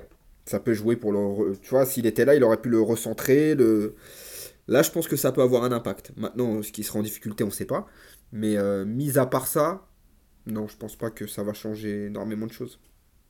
Oui, moi non plus, je pense pas. Mais bon, effectivement, je pense la même chose que toi. Par contre, c'est euh, si jamais ça se passe pas euh, comme, comme il a l'habitude que ça se passe. Ouais, s'il y a des adaptations à faire en cours du pas la solution, ouais. ouais. Donc, à voir. Et ça peut être un caillou dans la chaussure, monsieur Volkanovski, pour le coup. Ça peut. Surtout qu'il a domicile. C'est un point qu'il a domicile. Exactement. Parce que euh, les derniers combats de Islam, c'est soit aux États-Unis, soit à Dubaï. Ouais. Enfin, au, euh, ouais. Donc, au Qatar. Donc. Euh... Où ils sont à domicile hein, quand ils sont là-bas. Ah oui, l'Etihad Arena, oui. La deuxième des choses pour. l'extérieur. Pour Marachev, c'est euh, c'est qui tu c'est toi qui me l'as dit, il souhaitait boxer. En fait, il veut montrer qu'il n'est a pas qu'un grappleur, il veut boxer. Alors, est-ce que c'est euh, une façon de parler ou est-ce que c'est vraiment ce qu'il va faire? Cas, si c'est vraiment ce qu'il va faire, euh, il y a de deux choses l'une. Soit il s'acharne dedans et euh, il rentre dans une bagarre, euh, une bagarre avec. Volkanovski d'ego, et c'est pas forcément la meilleure des choses à faire face à lui. Euh, soit il se rend compte que c'est pas la bonne chose à faire et il revient sur ses, ses premières amours qui est le grappling, la lutte et le grappling. Ou soit il a dit ça comme ça. hein. Ou soit il a dit ça comme ça. il va partir dans les jambes. C'était une blague C'est possible. hein. Ah, je sais pas, je sais pas si. Je sais pas, parce que c'est quand même des, des, des combattants orgueilleux, tu vois. Ouais, Je sais pas s'il dirait ça devant toute la planète, genre je vais te boxer et plonger dans les jambes directes, j'ai du mal à le voir quand même. Je pense qu'il va, il va tenter le premier round de boxer. En fait, un, un Ramzat Chimaev le ferait. Mais un Makachev avec euh, leur. C'est vrai que dans, ce, dans cette team-là, tu sais, ils sont tellement euh, droits et carrés que ouais, ils pourraient, ils pourraient tenter de le faire. En se disant, voilà, il, vient de la caté du, du dessous, c'est un petit bonhomme, euh, ceci, cela, comme il arrête pas de le, le critiquer là-dessus. Et il se dit, ouais, ça va être facile pour moi, je vais l'éteindre, je vais lui en mettre une, et puis voilà, ça y est, je vais l'envoyer dormir. Pari risqué. Pari risqué. Faut voir. Faut voir. Pari risqué, oui et non. Enfin, si- s'il le fait sur un round, tu vois, comme on a dit, il a pas le, le- le knockout power hein, Volkanovski, il peut se permettre de faire un round en boxe avec lui. Oui, oui, oui, Tu vois, même s'il se fait toucher, dominer, et après il adapte sa stratégie au deuxième. c'est ça. Ok, bon, la boxe c'est pas une bonne idée, je vais te lutter. C'est ce que je disais tout à l'heure. euh, ouais, c'est ça. Si, si, si, s'il se la joue comme ça, oui, c'est faisable. Maintenant, s'il décide à dire euh, quoi qu'il se passe, je reste debout, Il s'expose à une défaite, effectivement. Ouais. Potentiel. Game plan. Ouais. Bon, bah, les game plans, ils sont pas compliqués, hein, de toute façon. hein. Euh, là, pour le coup, euh, c'est assez visible. hein. Euh, donc, Volkanovski, il doit jouer sur ses déplacements pour empêcher la, la situation, la, la situation où Makachev peut venir au, au contact. Aucun et point d'accroche. voilà, il doit gagner un maximum de temps debout pour marquer le maximum de points en striking. Ce qu'il sait Euh, Voilà. Ce qu'il fait faut- habituellement, en fait. hein. donc il faut pas craindre la lutte, quoi. C'est ça, mais sauf qu'il va devoir être encore plus carré sur, euh, sur sa distance, sur ses déplacements, sur. euh, sur Il a le droit à aucune erreur. C'est ça. Ouais. Donc, euh, donc voilà, c'est ça, c'est le game plan, c'est le game plan pour et, de- et ne pas craindre la lutte de Makhachev pour pouvoir mettre en place sa boxe. Et s'il est amené au sol, et ben il doit, il doit bah, te faire travailler, et tout faire pour trouver la solution pour se relever, effectivement. Mais l'idéal, ça serait quand même de, sur 5 minutes de rente, de, de, de dominer pendant 3, quoi. Mais 3 où euh, la domination elle est sans partage, quoi. C'est ça le truc. Donc, euh, ou alors dominer les trois premières rondes, j'en sais rien. Ou euh, si, si Marachev fatigue, tu sais, dominer le premier et le 4 et 5. Parce qu'il a le cardio pour. Donc, en tout cas, il doit soit gagner trois rounds, soit dominer sur la- les trois quarts du, des rounds, quoi. C'est c'est vraiment ça sur sa, grâce à sa boxe. Donc, pour ça, il faut qu'il faut qu'il se déplace, faut qu'il se déplace constamment, qu'il gère bien sa distance, qu'il. Ouais, c'est c'est vraiment ça. Attention à ses kicks, parce que là, en fait, il se... son arme maîtresse, ça peut devenir son pire ennemi. Oui. Sur les saisies de jambes. Donc, attention à ça. Et ça, tu vois, je, je pense pas qu'il puisse l'adapter pour le coup. Parce que c'est tellement lui, le fait de kicker comme ça, là. Ouais. Il va kicker.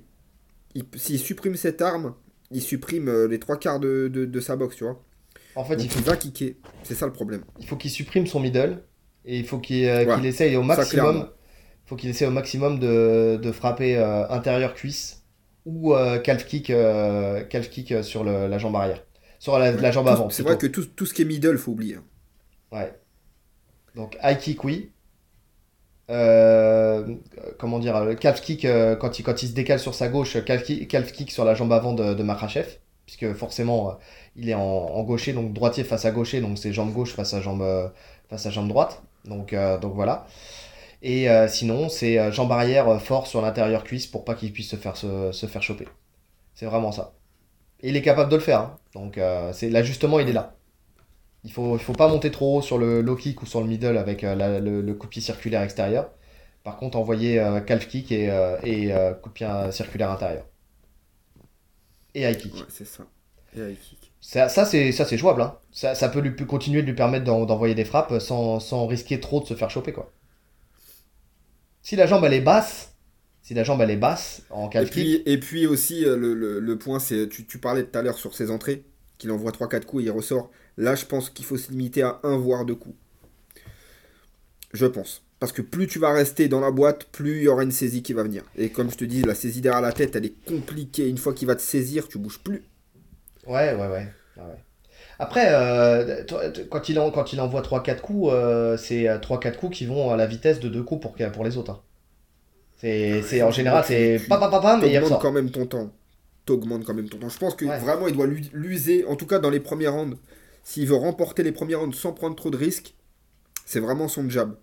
Son jab, c'est low kick, mais vraiment conserver Ah oui, oui, oui.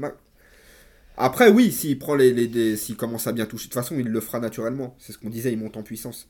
S'il commence à bien toucher, là, il pourra prendre un peu plus de risques. Mais je pense qu'au début, il faut vraiment limiter les entrées. C'est vraiment rentrer, sortir. Non, Direct. mais je- Un de toute façon, maximum. je pense qu'au début, il va envoyer son jab, effectivement.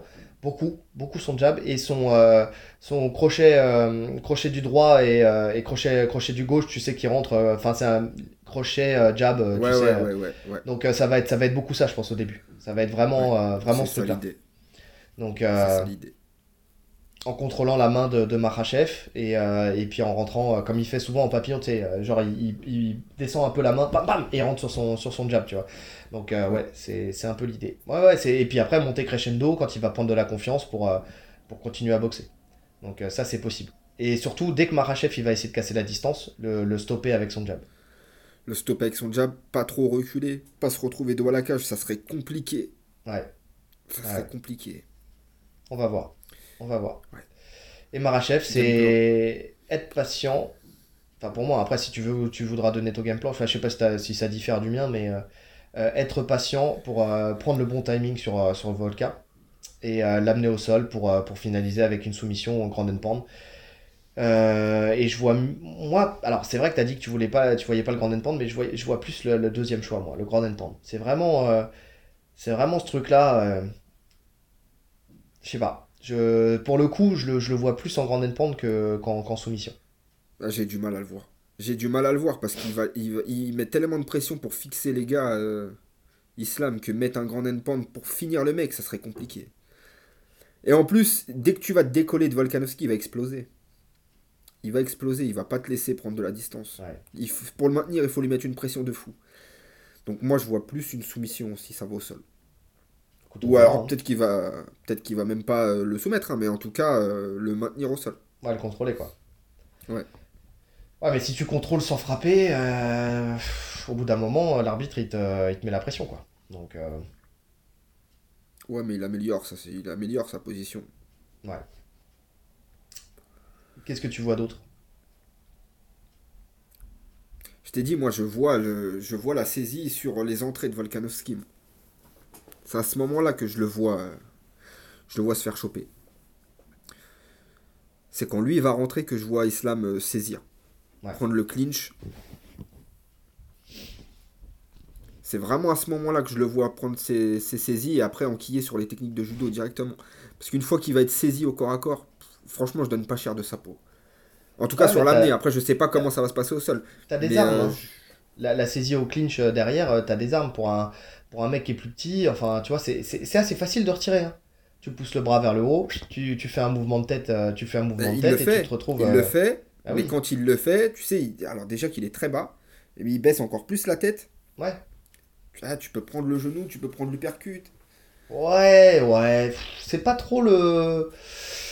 Je sais pas. C'est pas trop le jeu de, de Marachev. Hein. Le genou, c'est plus à la cage. Et, euh, ou alors quand, quand il contre. On l'avait vu contre Devi Ramos, tu sais, où, euh, Ouais. où le mec lui fonce dessus. Mais euh, sur, le, sur les phases comme ça, euh, il, a, il a pas trop l'habitude. euh, Ouais, voyait le genou qu'il parce qu'il est un- vite, euh, Volkanovski. Ah oui. Il rentre vite et Mais puis derrière. franchement, je pense que euh, la, la puissance qu'il doit avoir sur son grip, là, de main, là, derrière la nuque, je pense que s'il pose sa main là, tu bouges plus. Ouais, ouais, ouais, mais c'est pour ça qu'en fait, faut pas essayer de l'enlever. euh, de... les- Sur les mecs puissants, en vrai, la meilleure des solutions, et surtout quand t'es plus petit, c'est de pousser le coup de, de l'adversaire vers le haut. Tu Ouais, pousses le coup de l'adversaire vers le haut, et en plus, c'est c'est la, la- la façon la plus intelligente de sortir, surtout en MMA, parce que tu te retrouves à l'extérieur, tu prends pas de risque. Tu vois Tu viens, et je pense que Craig Jones, il est assez malin euh, pour, euh, pour envisager cette, cette solution-là. Et dès que la main va se poser derrière, en fait, il va pas attendre. Il va pousser vers le ciel le, le coude, poup, il va sortir sa tête sur l'extérieur, et à partir de ce moment-là, il, il peut fuir, euh, il peut fuir le, la- le grip, quoi. Enfin, la, la zone de, la zone de clinch. Donc, euh, c'est facile. Et après, C'est- de- Je vois ça facilement, moi. Ah ouais? Ah, Pas moi. Mais- et deux- deuxième option, il peut shooter simplement. Shooter, ne serait-ce que pour créer un contact. Et puis après, je pense, je pense vraiment que euh, d'un point de vue euh, différence physique, ça va être énorme euh, dans le domaine de l'appréhension au niveau de la lutte. Ouais, ouais, je- ça, ça, ça, c'est presque sûr. C'est presque sûr. C'est là que c'est là que c'est compliqué en fait. C'est que déjà techniquement il y a un différentiel, mais en plus physiquement. Ouais. C'est-à-dire qu'à partir du moment où il va le, le saisir pour sortir de la saisie, ça va être ça va être l'horreur. Bah écoute, Ouais. on va voir ça. Pronostic? Pronostic euh, Islam. Pronostic Islam euh, par soumission. Je pense qu'il est je pense qu'il peut le soumettre. Quand? Bah dimanche? Non, quand? Allez, bonne. Euh, allez. Ça me fait chier. J'aimerais bien voir Volkanovski gagner, vraiment. Mais euh, je vais dire Islam, troisième round. Troisième Ouais, round. troisième round. Parce que je pense que euh, il- dans les premiers rounds, il est quasi insoumettable, Volkanovski. Trop compact, trop. Mais je pense qu'il va l'user. Je pense qu'il aura jamais subi en fait autant de pression, euh, autant de pression au sol, tu vois. Ouais. En tout cas, Islam, c'est quelqu'un qui porte bien son nom, hein, quand même. hein. Pourquoi? Bah, ça veut dire soumission. Enfin, soumission à Dieu. Il a bien choisi. Les parents ont bien choisi. Donc, euh, moi, je vais rester euh, avec ma petite habitude des pourcentages. Parce que le, le MMA étant tellement le- difficile à on, pronostiquer. on a le même pourcentage, hein, c'est ce qu'on Ouais. disait avant. Donc, euh, 70%, je vois Makhachev euh, Grand and Pound au deuxième. Je reste sur mon Grand and Pound.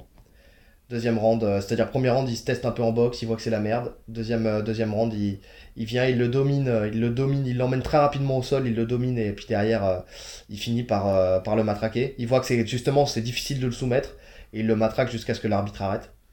Euh, parce que je pense qu'il peut le contrôler quand même. euh, Enfin, il a le, il a le gabarit. euh, Il peut le contrôler d'un bras. Ouais, non, je pense que- je, je pense qu'il peut, je pense qu'il peut le contrôler. Enfin, tu vois, c'est pas parce qu'il le fait pas et qu'il préfère soumettre que euh, s'il tente une, deux, trois soumissions et qu'il voit que ça se passe pas, il va, il va, le- il va le matraquer. 30% Volkanovski à la décision. Parce que je le vois pas l'éteindre, parce que je le vois encore moins le soumettre, parce que. parce Non, que non, voilà, si Volkanovski que- gagne, c'est la décision, clairement. Mais alors, les amis, si Volkanovski gagne, c'est euh, le combattant du siècle. Enfin, franchement. Euh, je, je- ça, ça se jouerait pour moi dans, le, dans, la, dans la discussion des GOAT euh, entre lui et, et, Et Jones. et Jones, John Jones, avec la carrière potentielle qu'il pourrait faire, qu'il pourrait faire en MMA. Et encore, là, là il, va, il, va affronter, il va affronter Cyril Gann, ok mais c'est, ça aurait été encore le GOAT de chez GOAT s'il avait affronté Ngannou. Euh, donc, euh, donc voilà. Mais là, pour le coup, le mec qui aurait roulé complètement sur sa KT, qui aurait fait toute sa carrière UFC invaincu, enfin après on n'est pas encore à la fin de sa carrière, mais, euh, jusqu'à maintenant, invaincu, et qui en plus aurait, gagné à la décision contre... enfin la décision, qui aurait gagné tout simplement, contre Marachev qui est... le mec le plus terrifiant de, de la KT du dessus pour l'instant. Euh, Bah, ça aurait été le seul mec qui a trouvé la solution, en fait, contre, En euh, les, contre le sol dagestanais, tu vois, contre Ouais. ce style. Parce que le chaos qu'il a pris Ouais, le chaos, C'est un une chaos, erreur. bon, c'est ça- une erreur, voilà. ça arrive. Ça peut arriver, c'est une erreur. Mais, euh, mais là, le mec, il a roulé sur tout le monde. Enfin, il a roulé sur tout le monde. Non, en fait, non, on dit ça, mais encore une fois, il a pas roulé sur tout le monde. Moi, j'attends de le voir encore contre Darius. euh, J'attends de le voir en, Ah non, il a pas roulé contre tout le monde, euh, Makachev. hein. J'attends de le voir encore ce- contre Tsaroukian. euh, J'attends de le voir. Il y a, il y a plein, il y a plein de mecs contre qui j'attends de le voir encore. Euh, il a pas, pour moi, il a, il a pas encore euh, fait, euh, fait suffisamment ses preuves euh, encore. Mais bon, pour l'instant, en tout cas, il fait une carrière sans faute. Euh, donc, euh, mais si Volkanovski arrive à passer. oh. D'ailleurs, je pense que Volkanovski, enfin, quand je, quand j'ai analysé le combat, je pense qu'il aurait eu plus de chances de gagner contre Oliveira que contre, euh, Oui. que Ah oui, contre clairement. Clairement. Je, je le voyais beaucoup plus facile contre Oliveira. Bah, le manque de lutte, de... enfin, le manque de lutte. Le niveau en dessous en lutte Ouais. d'Olivera. Ouais. Donc déjà, ça, ça augmente les chances de Volkanovski, qui aurait dominé debout. Ouais. Donc, donc voilà. En tout cas, j'ai hâte de voir ce combat. J'ai hâte d'avoir la réponse à la question que tout le monde se pose, c'est est-ce qu'il est capable de le faire? Même si, en fait, personne se la pose parce que tout le monde dit qu'il n'est pas capable. Honnêtement, il y a très peu de gens qui, qui mettraient Volkanovski euh, vainqueur. Je, vais faire le sondage, hein, de toute façon, hein, comme d'habitude sur les réseaux sociaux. On verra ce que ça donnera, mais. Euh, après, répondez, essayez de répondre objectivement. C'est pas parce que vous préférez un tel ou un tel que vous mettez son nom. Oui. Essayez de, de, de faire votre analyse logique et de, de répondre. Oui, dans les commentaires déjà, dans un premier temps, avant de parler du sondage, c'est vrai que dans les commentaires, euh, dites-nous si vous avez un peu la même vision que nous ou si, euh, si c'est diamétralement différent, si vous, pensez que Volkanovski a ses, chances ou si Marachev va lui rouler dessus. Euh, n'hésitez pas vraiment à, prendre la parole et, à faire, voilà, comme disait, comme disait Rolly, vraiment d'essayer de faire quelque chose de construit, même si c'est pas forcément un, 5 pages sur le, sur le sujet, mais pas juste dire ouais, ils veulent fumer parce que, parce que voilà, c'est parce que c'est Marachev. Non, non, c'est juste essayer de d'apporter d'apporter euh, un petit peu de un petit peu de matière pour euh, pour nous aussi euh, comprendre pourquoi vous, vous choisissez un tel ou un tel. Donc parce que c'est ça qui est intéressant. C'est pas forcément de dire lui il va lui rouler dessus ou l'autre va lui rouler dessus. C'est de nous faire comprendre votre votre raisonnement pour que derrière nous aussi on puisse on puisse soit en discuter avec vous ou soit faire évoluer aussi notre notre façon de penser aussi. On, personne ne pense qu'on a la, la science infuse et bien au contraire donc, euh, donc voilà, donc commentez, likez, partagez, n'hésitez surtout pas à le faire, mettez, ça, ça nous fait remonter en fait tout simplement, en fait c'est même pas une question d'orgueil ou quoi ou pas ou quoi aux caisses, euh, sinon euh, je pense qu'on aurait laissé tomber depuis longtemps. nous c'est parce qu'on kiffe vous parler, parce qu'on kiffe notre petit public, mais, mais en tout cas voilà, c'est vraiment essayer de, de, nous faire remonter un petit peu grâce à, grâce à ça, ça fait remonter les algorithmes, donc, donc voilà. Et puis, euh, et puis j'espère que vous allez euh, que vous attendez ce combat avec autant d'impatience que nous. Donc euh, pour le coup, parce que, parce que ça fait longtemps là que j'ai pas attendu un combat comme ça. là sur les derniers, les derniers UFC. Là ça commence bien. Entre ce combat là et puis John Jones gagne la prochaine fois là. on, est gâté, on est gâté. Donc, donc, donc voilà, il faut vraiment, vraiment mettre de la force sur ces combats là. En tout cas, bah écoutez, il ne nous reste plus qu'à vous souhaiter une bonne journée ou une bonne soirée. En fonction de l'heure à laquelle vous nous écoutez. Allez, salut Salut